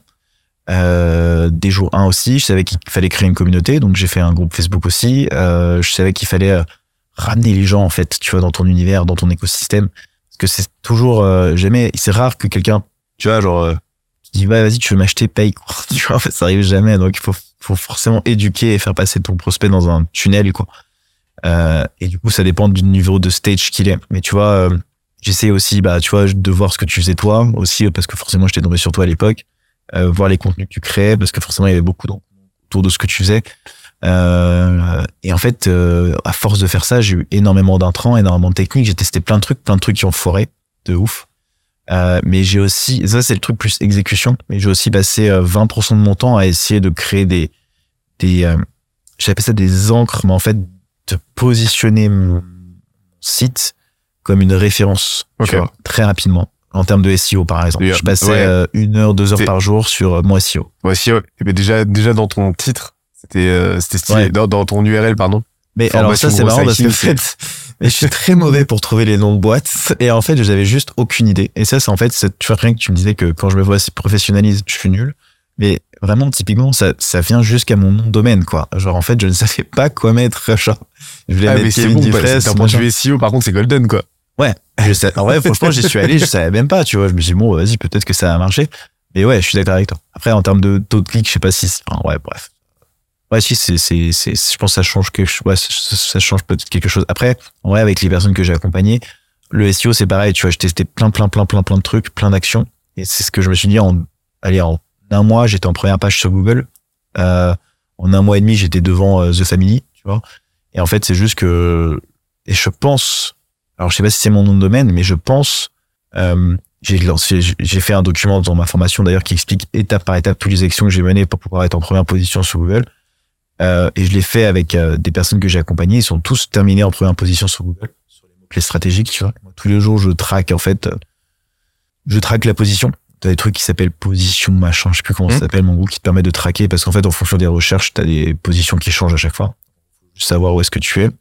J'ai atteint la première place, tu vois. J'ai j'ai essayé de construire euh, un monopole très rapidement, tu vois, sur euh, sur euh, là où j'étais. En C'est fait, quoi tes tu- briques euh, SEO C'est quoi les, euh, les, bah, les manips que tu fais systématiquement Euh, non, je regarde surtout mes positions. Euh, j'ai euh, euh, fait pas mal de trucs un peu euh, border, mais du coup je peux, je peux pas trop partager là parce que sinon je vais perdre mes positions. Euh, mais mais l'un des hacks que je peux partager par exemple ici, c'est un truc que j'avais remarqué, c'est que YouTube c'est Google et qu'en fait sur tes vidéos YouTube déjà faut que tu rajoutes tes liens de site internet avec ton mot clé à côté. Ça ça explose ton Ah ouais SEO quoi. C'est marrant ça. Elle fait des backlinks euh, hyper impressionnants. Ok. Donc ça, rien que ça, tu peux être en position si t'as déjà une chaîne YouTube. Tu vois. Ok. Et ça, c'est un truc intéressant justement pour Le simple fait donc de mettre, euh, tu mets ton l'URL de ton site dans ta description avec tes mots clés. juste l'URL de ton site. Ça suffit. Tous les podcasts que t'as fait, tu vois toutes les vidéos que tu fais, tu dis parce que tu peux rajouter mon URL sur ton chaîne YouTube en description. Ça, c'est un backlink quoi. C'est un backlink qui est hyper fort parce que YouTube c'est Google et en fait, euh, voilà, sur ta propre chaîne. Ouais. Ça marche aussi. ça marche aussi. C'est marrant ça. Ouais. Ok. Ça, c'est le genre de truc, tu vois, que j'ai testé et qui a. J'avais aussi fait un truc un peu bizarre, mais en fait, j'avais mis mon site en ligne pendant une semaine. Je l'avais stoppé et je l'avais remis en ligne à un moment, donc j'étais en quatrième position. Quand je l'avais remis en ligne, j'étais tombé, ça c'était avec un client qu'on avait fait ça, on avait en première position. Il y avait un truc chelou qui s'était passé entre Ça, les deux. ça a recrawlé tout en était, fait. ouais, tout était réactivé au Ok. client, tu vois, genre ça avait fonctionné. Ça a recrawlé complet zéro. risque, je suis pas responsable, je ne peux pas l'expliquer comment c'est arrivé, donc ne le faites pas. Mais c'était euh, pérenne Ça, ça a duré Ouais, ça a duré, longtemps bien sûr. Putain, c'est marrant. Après, ça. le SEO, c'est toujours des positions qui. Oui, toujours, évolutif, comme- mais je veux dire, c'était pas un bug d'une journée et le lendemain c'est redescendu quoi. Ouais. Non, non, c'était, ça restait constant. Mais par rapport à ce que tu m'as dit sur, euh, sur, tu vois, le, connaissance que tu as avant, en fait, aussi, moi, sur le lancement, pour le sujet du premier mois, c'est qu'aussi, mais c'est ce que j'ai dit dans un podcast de l'aftermarket, c'est qu'en fait, tu lances un truc avec les caractéristiques qui, que tu as, qui te, qui affirment ton autorité, surtout quand tu es dans le conseil, tu vois. Moi, j'ai lancé une boîte dans le tourisme, et de, de, de, organiser leur voyage, j'avais aucune légitimité. J'y connaissais rien, en fait. Donc moi, je suis rentré dans l'entrepreneuriat juste parce que je me suis dit, ok, bon bah, qu'est-ce que je sais faire? Dans quoi je me sens bon? Euh, Et quel est mon avantage J'avais comme bossé à la famille, tu vois, donc j'étais pas parti de rien. C'est pour ça que je dis que rien n'est comparable, en fait. Tu vois, il y a plein de données qui partent dans tous les sens avec des mecs qui t'ont... Il y a un truc qui est marrant, mais merci... Euh, tu sais, là, les biscuits personnalisés, là, euh, Chanty Chanty Biscuit. biscuit, ouais. Ouais. Chanty Biscuit, quand j'étais entrepreneur, j'écoutais podcasts à l'époque et j'étais tombé sur une de ces podcasts. Et en fait, la nana, elle galérait, elle galérait, elle galérait, elle galérait. Puis un jour, euh, il y a un- une influenceuse qui a vu ses biscuits, elle a trop kiffé. Elle en a parlé sur une de ses stories, gratuitement. Chanty, c'est devenu une boîte euh, pérenne grâce à ça, tu vois. Genre, elle a été arrivée dans un événement, etc. Elle a présenté ses biscuits. Et en fait, ce que je veux dire, c'est que c'est pour ça que la fameuse phrase qui dit euh, ouais, l'entrepreneuriat, c'est de l'audace, c'est procurer sa chance. C'est ça, en fait, c'est d'essayer de, ça va venir, tu vois. Moment où ça va, ça va percer. Faut juste continuer, continuer, continuer, continuer, jusqu'à ce que ça pète, quoi. Ouais. C'est pour ça que je te parlais de la patience et de la résilience, c'est qu'il faut, euh, faut pas arrêter, quoi. L'entrepreneuriat, c'est un bras de fer avec ta concurrence. Euh, moi, tu vois, quand je parle des contournements de système, c'est en fait, euh, pourquoi pas être plus musclé que la concurrence. en gros, c'est ça. Et euh, mais c'est c'est marrant parce que euh, chez euh, chez Skillesia, on développe beaucoup de frameworks, etc. Notre but c'est de comprendre comment une boîte se lance, se développe, Ouais. croît et se pérennise. Tu vois. C'est et notre objectif c'est vraiment de comprendre toute la théorie sous-jacente et, euh, et commune à n'importe quelle typ- typologie de boîte. Et en fait, on s'est rendu compte d'un truc, c'est que les deux ingrédients qui permettent à une boîte de se lancer et de euh, d'atteindre euh, d'atteindre potentiellement euh, d'atteindre ces 500 000 euh, premiers voilà on l'a on l'a quantifié à peu près à ça d'atteindre ces 500 000 euros de CA annuel 500 600 environ c'est deux trucs seulement c'est vendre vendre vendre vendre vendre et ensuite régaler ses clients en fait Exactement. n'obséder que sur ça quoi et en gros se poser la question de ok quelles sont les actions que je dois faire qui vont permettre de vendre euh, de trouver des clients de générer du CA et de l'autre côté, bah, qu'est-ce qui- quelles sont les actions que je peux faire euh, qui me permettront de régaler chaque nouveau client un peu plus que le précédent? En fait, le simple fait d'obséder là-dessus et de, euh, de, de filtrer toutes tes tâches potentielles, les prioriser en fonction à la lumière de ces deux, euh, de ces deux euh, impératifs, en fait, bah, ça te permet de te concentrer vraiment sur l'essentiel. Et toi, c'est exactement ce que tu as fait de ton côté. Et en fait, ça t'a permis de lancer un autre truc qui s'appelle, qu'on appelle la, la, la Product Market Fit, euh, Fit Flywheel. Parce que tu sais, le product market fit, c'est pas un truc euh, binaire en mode tu l'as, tu l'as pas, c'est quelque chose d'incrémental. Et en fait, tu as pu lancer le truc en trois parties. Donc déjà un go-to-market. Donc t'attaques ton marché comme un bourrin, bah tu vends, tu vends, tu vends, tu vends. Ça te permet de générer du, du, du chiffre, donc des clients, donc du cash flow, tu peux réinvestir et ainsi de suite, mais aussi de la data, du feedback sur euh, l'utilisation, euh, sur euh, les attentes de tes, de, de, tes clients, de tes prospects, pourquoi ça close, pourquoi ça close pas.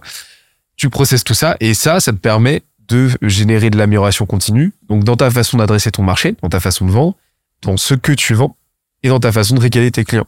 Et en fait, ça tourne, ça tourne, ça tourne, façon et ça te permet de façon incrémentale à chaque révolution du cycle de euh, de renforcer ton produit dans ton PMF et euh, et de faire en sorte que ça devienne toujours plus facile de vendre euh, toujours plus cher parce que tu régales toujours plus tes clients. Donc ils en parlent toujours plus sur d'eux et, et toi tu t'es t'es revenu intuitivement à l'essentiel et tu t'es dit ok comment est-ce que juste je peux vendre comme un gros bourrin? J'y vais. De toute façon je n'ai que ça à faire de pertinent aujourd'hui quoi. Et ça a payé. Totalement. Bah, tu vois c'est ce que je disais sur les frameworks en l'occurrence. En fait moi je suis rentré dans les frameworks en en c'est pour ça que c'est bah, un, un, entrepreneur euh, va durer sur le long terme, parce que les buzz, ça se tasse énormément. Tu vois, il y a un moment où c'est extrêmement difficile, par exemple, de conserver son buzz. Euh, de forcément, tu te tombes. Ah, quand tu vois, avec FTX, le mec était milliardaire et zéro maintenant, tu vois. Je veux dire, c'est qu'en fait, ça fait mal, tu vois. Comme FTX, tout FBI. Ouais, c'est clair. En fait, le plus difficile, c'est, tu vois, de conserver sur le long terme, en fait, tout ça et de se dire, en fait, combien, je peux être encore vivant dans les dix prochaines années. Et, euh, et en fait, c'est pour ça que je te dis au début, si tu te remets pas en question sur tous les trucs que tu fais au quotidien, si tu sais pas tout le temps d'améliorer, d'être focus sur résultat client à chaque fois, euh, tu arriveras jamais, tu vois. Et je pense que tu as une grosse part psychologique dans ce que tu viens de dire aussi. Quand tu te réveilles le matin, et moi c'est ce que je dis aux gens, euh, en fait, quand même les gens me disent, mais tu sais, j'ai pas autre chose à faire que de m'occuper du gros dans ma boîte, qu'est-ce que tu as autre chose à foutre que d'aller faire de la croissance, tu vois? Est-ce que tu as autre chose à foutre de vraiment, tu vois, un peu comme tu le fais, tu vois, en vrai, toi, tous les matins, tu te réveilles, bon, peut-être déléguer des trucs, mais t'es focus croissance, tu vois, t'es focus amélioration. Quelle est la métrique, comme l'activation, en fait, qui va faire en sorte que tu vas gagner de l'argent? Et en fait, la, l'énergie que tu mets, c'est pour ça que la majorité des gros entrepreneurs, infopreneurs qui ont dépassé le million, c'est des gros haineux qui ont une vie euh, personnelle qui est hyper, euh, qui a été hyper compliquée, c'est qu'ils sont, mais ils ont la, la rage, tu vois, déjà. Ouais, ils ont, ont les crocs acérés, tu vois, de, de dingue pour pouvoir vendre leur truc. Et, euh, et je pense que le, c'est vrai que je dis que la psychologie dans le conseil, etc., c'est que, en fait, à partir du moment où t'as la confiance, t'as l'énergie, t'as l'intensité, euh, et que ça se passe vraiment dans la tête tout le temps, que, que tu sais où tu sais que tu sais faire du business en ligne et que tu vas y arriver quoi qu'il arrive, tu. Ça, ça déballe et en fait, t'es, tu dis, t'es, t'es en full run sur, sur une ligne, tu vois, et ça, ça, ça bombarde, quoi mais euh, c'est jamais fini. T'as jamais atteint la ligne d'arrivée, en fait.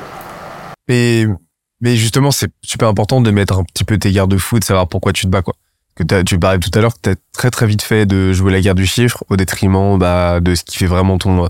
C'est très grisant en fait. Euh, c'est très grisant quand tu vois l'argent qui commence à rentrer, les clients qui rentrent, euh, etc. C'est c'est très très facile de te défocus et, et d'avoir tendance à, à, te laisser absorber par ça quoi. Et ça fait plusieurs fois, ça, ça, fait, bah, tu parles assez souvent de la concurrence, tu vois, euh, dans tes contenus, euh, dans, on en parlera d'ailleurs tout à l'heure de, de, la façon dont tu fais tes contenus, mais tu parles assez souvent de la concurrence. Euh, ça m'intéresse qu'on on creuse un petit peu cette partie-là. Quelle est ta vision de la concurrence? Ouais. Euh, et, euh, et, euh, et pourquoi c'est pourquoi c'est un verbatim aussi important aujourd'hui dans ta proposition de valeur et dans, dans tout ce que tu déploies quoi? Ouais, bah en fait il y a beaucoup de gens qui disent oui, il faut pas regarder la concurrence, mais en fait la concurrence elle fait partie de ton marché. Euh, et en fait ta concurrence augmente ton marché. Donc en vrai elle est pas malsaine, elle est plutôt positive pour toi, parce qu'elle va faire que augmenter la masse du gâteau, quoi. Enfin c'est ce que tout le monde dit. En tout cas. En revanche, ton objectif, c'est d'être une évidence par rapport au marché dans lequel tu évolues, par rapport à toute la concurrence qui évolue autour de toi. Donc en fait, euh, c'est forcément c'est la position de leader quoi. Winner takes all. Et, euh, en fait ton objectif c'est de faire en sorte encore une fois l'histoire du produit le meilleur produit par rapport à la concurrence. C'est à dire que quand tu as quelqu'un au téléphone en fait tu sais que quoi qu'il arrive toi les skills que tu vas lui donner elles seront meilleures que les autres. Faire l'extra mile c'est ce que tu dis en fait avec euh, avec avec tes clients tu vois c'est ce que tu fais c'est l'extra mile. En fait le truc qui va faire que ok bah voilà. C'est ça que tu vas avoir en plus par rapport à toutes les autres c'est la première chose. Donc, c'est de faire le produit le meilleur possible. Ouais, putain, en fait, il n'y a pas sur la concurrence. En fait, ça, tu vois, tu sens la pression un peu, tu vois. Il dit, ah, ça me tente, mais c'est pas machin. Deuxième chose, c'est l'idée, euh, je pense, de de la scalabilité de ton offre. Tu vois.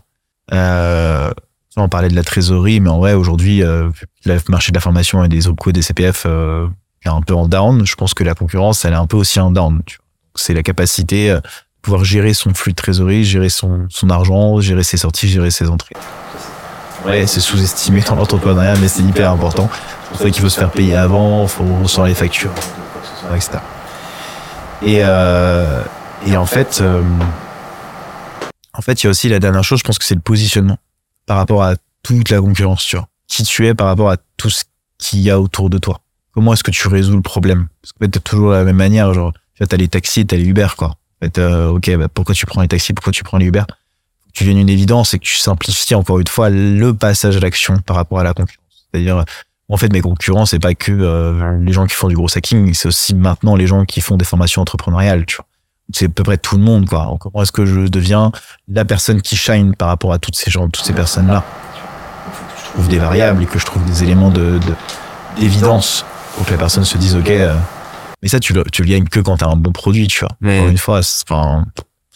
Puis euh, et puis c'est c'est encore une fois, c'est une pour moi, c'est un travail sur le long terme, tu vois. La formation, c'est pas un truc qui arrive comme ça. Euh, Yomi Denzel, en vrai, euh, moi, c'est une exception de dingue. Après, je sais pas ses chiffres des mois, des mois suivants, mais je pense, c'est mon humble avis, qu'à un moment, ça va se, tu vois, genre, il a fait un énorme buzz. Le buzz, il a du mal à descendre un petit peu. C'est extraordinaire. Hein. J'adore ce mec. Euh, pour son âge, c'est ouf ce qu'il a fait. Et moi, je savais, tu vois, c'est dur de conserver sa place de notoriété. Je sais pas ce que vaut sa formation. Elle a l'air d'être bien, etc. Mais si c'était une formation de merde à ce moment-là, en fait, t'es mort, tu vois. Ton marché, il, il, tu t'es enrichi hyper rapidement, mais en fait, ta descente, elle est aussi rapide. Et en fait, le truc, c'est que la concurrence, il faut la voir comme ça. La concurrence fait beaucoup de conneries. Je veux entendre que sa formation est, est, est caddie. Hein. Ouais. Je l'ai pas faite, mais apparemment, elle est, elle est Bah, c'est- on va heureusement, parce que sinon il aurait été, euh, tu vois, ce serait déjà terminé pour lui. En fait, euh, c'est pour ça que tu disais l'acquisition. Enfin, l'acquisition c'est important, mais en fait, tu peux descendre aussi vite que t'es monté, quoi. Ah bah complètement. Et c'est le problème de garder par rapport à la concurrence, parce qu'il y a pas mal de concurrents qui vont se péter la gueule sur la route, tu vois. Ils vont abandonner, machin, etc. C'est pour ça qu'il faut, moi je me dis, je me mets souvent dans un tunnel, en fait. Tu vois, Là, t'as l'impression que je regarde la concurrence, mais je la regarde pratiquement pas. Juste dans mon tunnel, je fais mes trucs, euh, je me pose pas plus de questions que ça, genre, je- j'améliore mon offre, j'ai le problème que je veux répondre.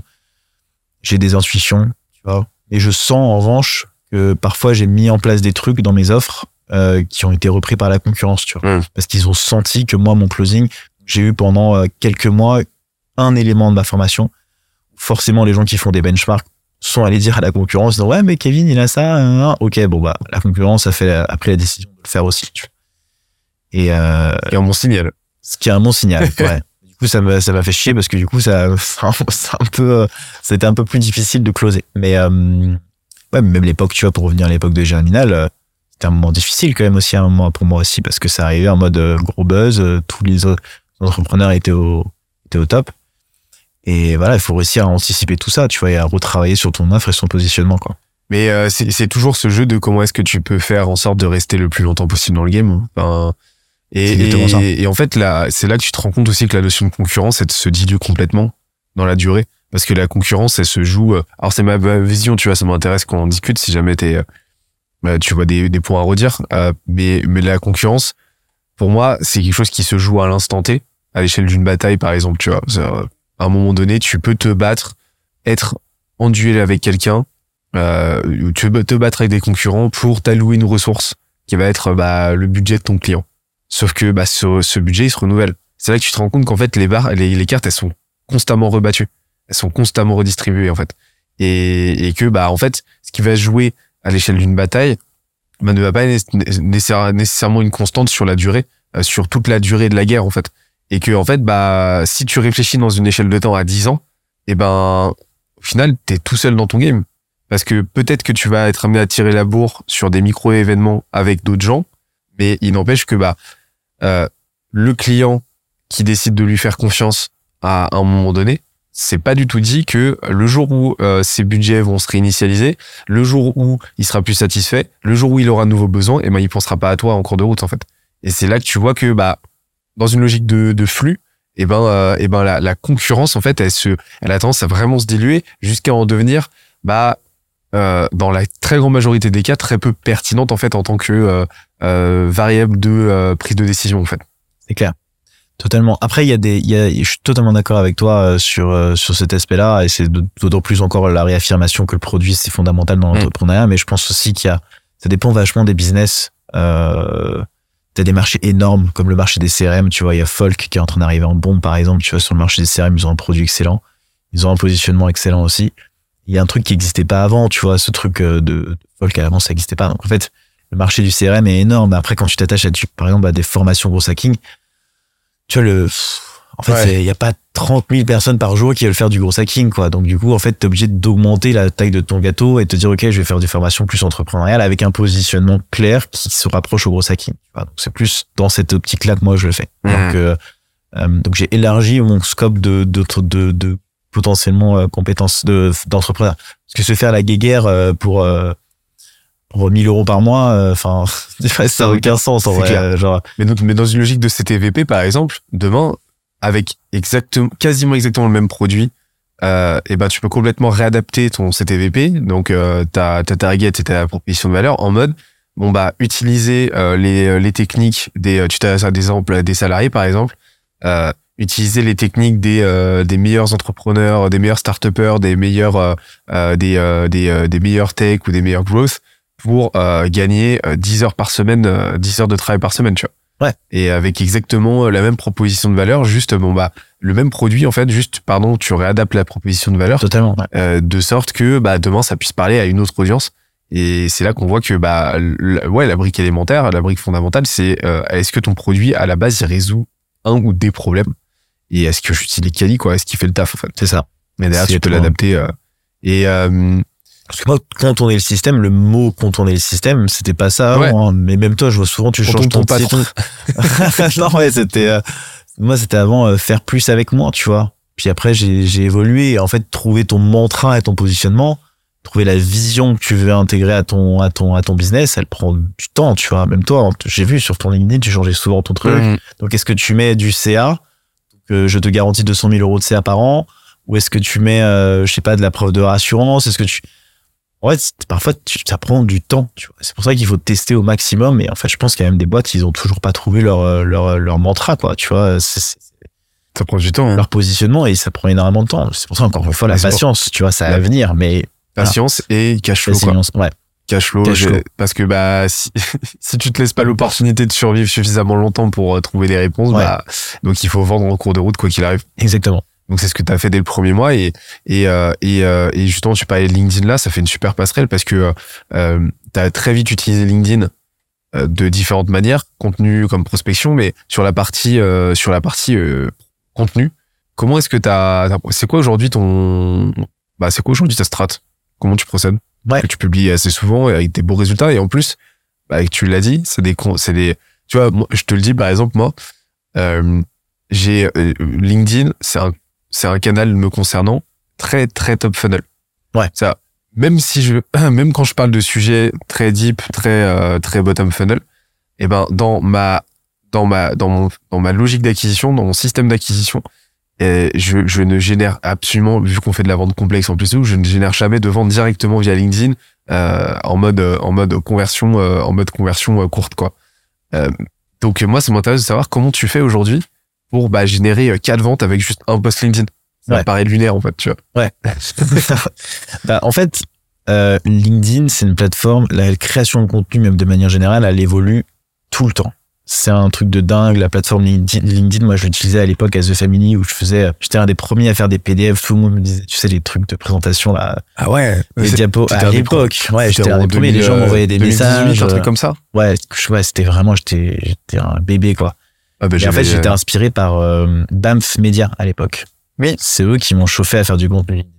Banff Media, pour ceux qui savent, c'est badass marketing, euh, machin, founder, je sais plus ce que c'est. Et en fait, ils faisaient euh, tous les semaines, ils testaient des trucs et ils lançaient des e-books avec plein de hacks différents. Et en fait, ils avaient testé. En fait, tout ce qu'on a on fait sur LinkedIn aujourd'hui, ils ont été, euh, ça a été les précurseurs des gens qui ont fait du, commencé à faire du business en création de plateformes sur LinkedIn. ah, c'était bien descendu, hein. Eux, bah, en fait, à mon avis, ils ont fait, des- ils ont fait un cash de dingue et ils ont juste, euh, là, ils sont dans la partie conseil, mais ils existent encore. hein. Ils sont encore Ouais. dans le site internet. Ils ont d'ailleurs toujours leur formation. Ils ont d'ailleurs toujours le e-book que je vous recommande de lire. Parce que du coup, c'est quand même, le- tu vois, le- la bible un peu de la création de contenu. Et donc, en fait, quand il a commencé à y avoir euh, plein de gens qui ont commencé à raconter leur vie sur LinkedIn, je me suis dit, putain, en fait, moi, j'étais déjà très bottom funnel. J'ai toujours été très bottom funnel dans mes contenus. Tu vois, genre vraiment, euh, euh, même mes vidéos YouTube, ça a jamais, j'ai jamais voulu aller chercher de l'audience top funnel, tu vois. Euh, et en fait, ça a un peu changé euh, en fin d'année dernière, tu vois, autour de, allez, avril, juin, juin, juillet, où je me suis dit, en fait, ok, le contenu que je fais, il va se réorienter sur des trucs euh, un peu comme tu fais, euh, euh, du contenu un peu plus, euh, tu sais, la fameuse euh, inspiration, documentation, divertissement. Parce qu'en fait, j'aime bien me marrer aussi. Pourquoi Parce qu'en fait, quand tu fais un contenu divertissant, la personne va liker et en fait, elle a beaucoup plus de chances de tomber sur ton prochain post un peu plus intéressant. Quoi. En fait, ça fait une, euh, ça gonfle ton audience. euh, Vraiment une logique de rétention, en fait. T'es pas là pour faire la diff sur un post, c'est ça. t'es là pour créer une continuité de relation. Ouais, c'est ça. Donc ça, c'est les. Bon, pour pour ceux qui s'intéressent, les- l'élément que je fais, c'est informatif, c'est-à-dire informer ton audience. Deuxième, c'est divertissante. Troisième, c'est inspirationnel. Ok. Et euh, troisième, c'est documentation. C'est ça. Hein? Mhm. Euh, et ça te permet d'avoir des thèmes de contenu un peu différents et en fait aussi de trouver euh, ta patte à toi parce que c'est hyper important. Par exemple, quand je parle de Nina Ramen, c'est euh, femme enceinte, entrepreneuse femme. Bah voilà, moi j'ai envie Kevin geekos, contournement de système, grosse, tu vois, entrepreneuriat. Et du coup de jouer sur ces trois thèmes-là, tu vois, tout au long de ton ta création de contenu. Ça c'est la, la deuxième chose. La troisième chose, je pense que c'est sur la quantité. En fait, je pense que 99% des gens euh, ne comprennent pas que c'est sur la quantité que tu fais la différence, pas sur la qualité. Même, tu peux pas être tout le temps intéressant. Euh, Il y a des trucs que tu vas dire c'est de la merde et en fait euh, fine, tu vois, faut être à l'aise avec ça. Moi, il y a des trucs que j'ai dit il y a un an où avec les chiens, vraiment j'ai honte de m'écouter, tu vois. Mais c'est pas grave en fait, tu vois, ça fait partie de la création de contenu parfois, juste de se tromper et genre de de, de voilà, Bah, ça rentre dans le cadre de la documentation aussi. Hein. Tu exactement. documentes aussi tes conneries, quoi. Ouais, c'est ça.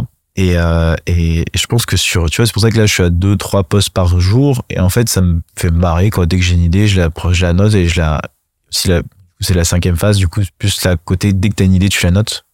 Moi, je mets une phrase. Je crois que Thibaut, euh, ou les entrepreneurs, en général, ils utilisent euh, un chat et ils s'envoient juste des, un thème, quoi, tu vois, un truc, un truc à la con. Euh, et du coup, après, dès que tous les jours tu reviens sur ce truc-là, et en fait, tous les matins, c'est mon habitude, c'est le sixième point. Tous les habitudes, c'est le matin, je me réveille et la première chose que je fais, c'est créer un post euh, en fonction des idées que j'ai, en fonction de la flemme aussi que j'ai. Est-ce que j'ai envie d'écrire un post long ou un post court? Euh, Mais de toute façon, c'est pas du tout corrélé avec le nombre de vues que t'as. Tu vois, des, des posts que tu vas mettre genre une heure à écrire et en fait, ça va faire euh, genre euh, 5000, 7000 vues, alors que t'as d'autres posts qui vont faire euh, 200 000 vues que t'as écrit en 10 minutes. Enfin, bref. Le post d'hier, il a fait, euh, je crois, 18 000 vues je l'ai écrit, euh, j'ai écrit à ma salle de sport, quoi. tu vois, en mode, euh, bon, allez, vas-y, on écrit. D'ailleurs, j'ai écrit un post sur, je me rappelle, j'étais à Miami. De rencontrer des gens, des investisseurs et tout, enfin. Et, j'étais dans ma salle de sport dehors à Miami. J'étais en train d'écrire entre les deux posts comme ça.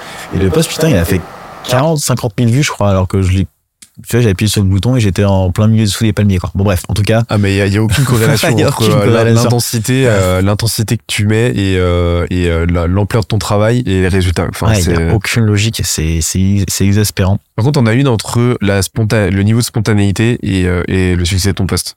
Plus t'es Ouais. spontané, plus t'as, plus ton poste a tendance à, à marcher en fait. Ouais, c'est-à-dire t'as une, euh, ouais, t'as un, t'as un, un ras-le-bol, un coup de gueule, ça, ça fonctionne mieux. Ouais, ça. un coup de gueule et puis euh, ça se sent en fait dans la façon dont tu structures, dont tu, C'est vrai. Dont tu écris ton poste et tout. Ça, tu vois, ça se sent. Ouais. Tu crées une connexion émotionnelle vachement plus forte avec ton avec ton interlocuteur, parce que tu vas utiliser un, enfin ton audience, que tu vas utiliser un vocabulaire qui va être beaucoup plus euh, imagé, qui va être beaucoup plus euh, concret, beaucoup plus euh, viscéral en fait.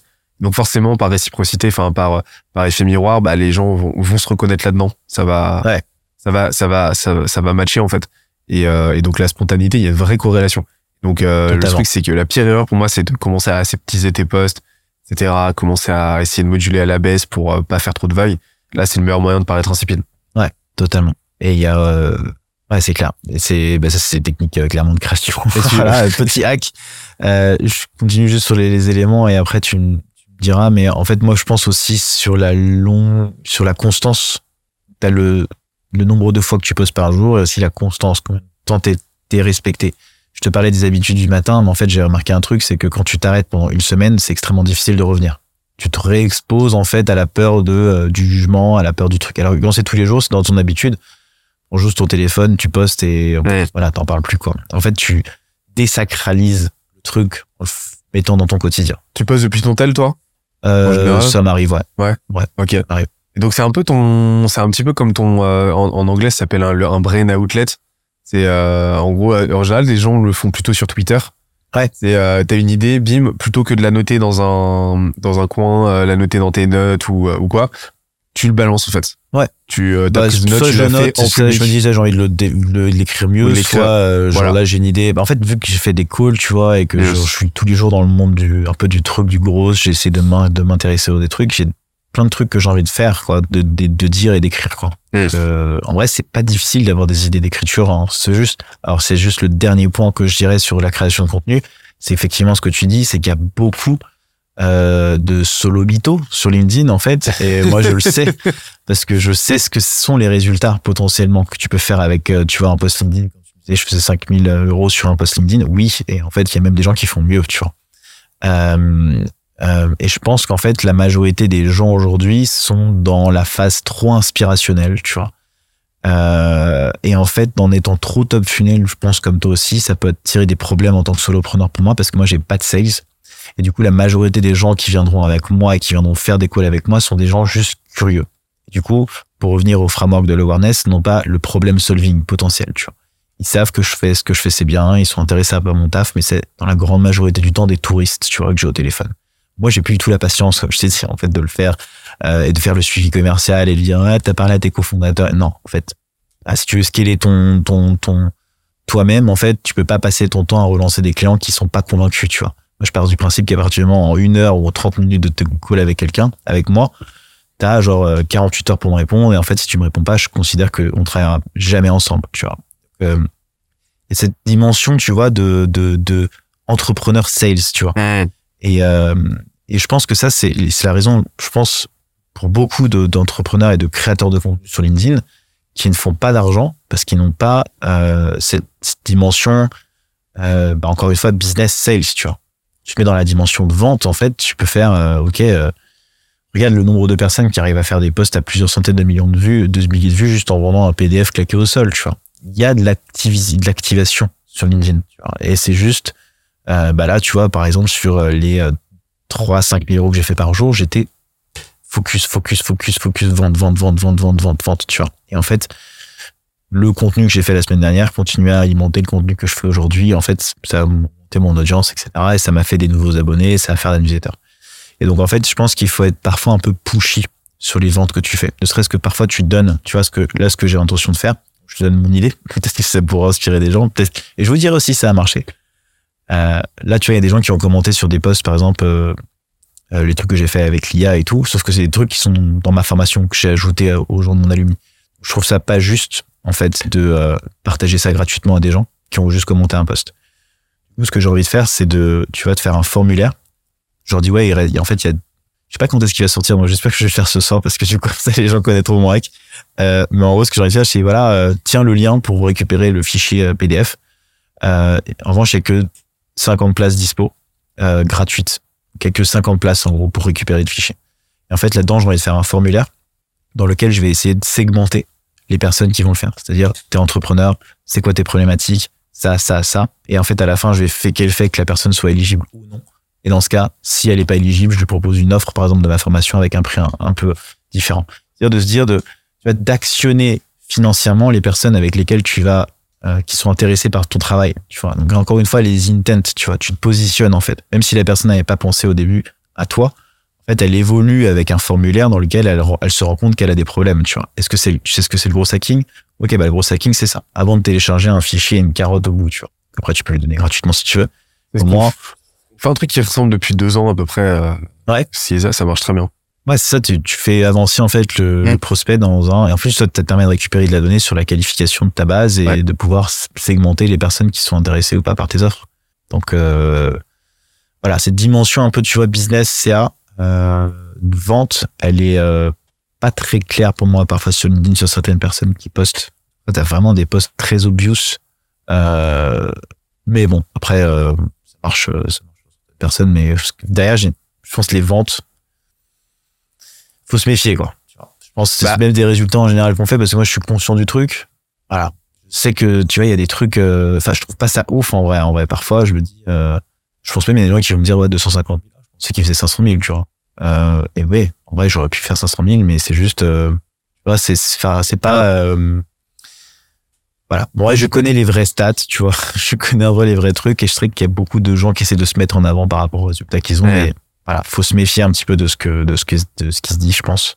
Et euh, voilà, sur la création de contenu, en tout cas, tout ça pour dire, et sur le dernier point, c'est juste pas se comparer aux autres, tu vois. Ouais. J'aime bien ce que fait Théo Lyon, par exemple, tu vois. C'est le genre de mec, en fait, tu vois, il, il est en, il est en concurrence et en relation avec personne, j'ai l'impression, et, et comme Thibault Louis, en fait, il, juste il bombarde, il apporte le max de valeur, tu vois. Et en fait, il regarde pas du tout autour. Et, et du coup, il augmente son audience comme ça et ça cartonne, quoi. Ah bah, euh, il a, il a compris, euh, bah, il a compris. Et puis, j'aime bien parce qu'il a, il est assez fort pour prendre les contre-pieds. C'est-à-dire que, bah, euh, là où, euh, là où justement, euh, bah, on est un petit peu dans une méta là depuis un moment de, de la publication, enfin de la, de la, fréquence de publication où ça va être ta variable première.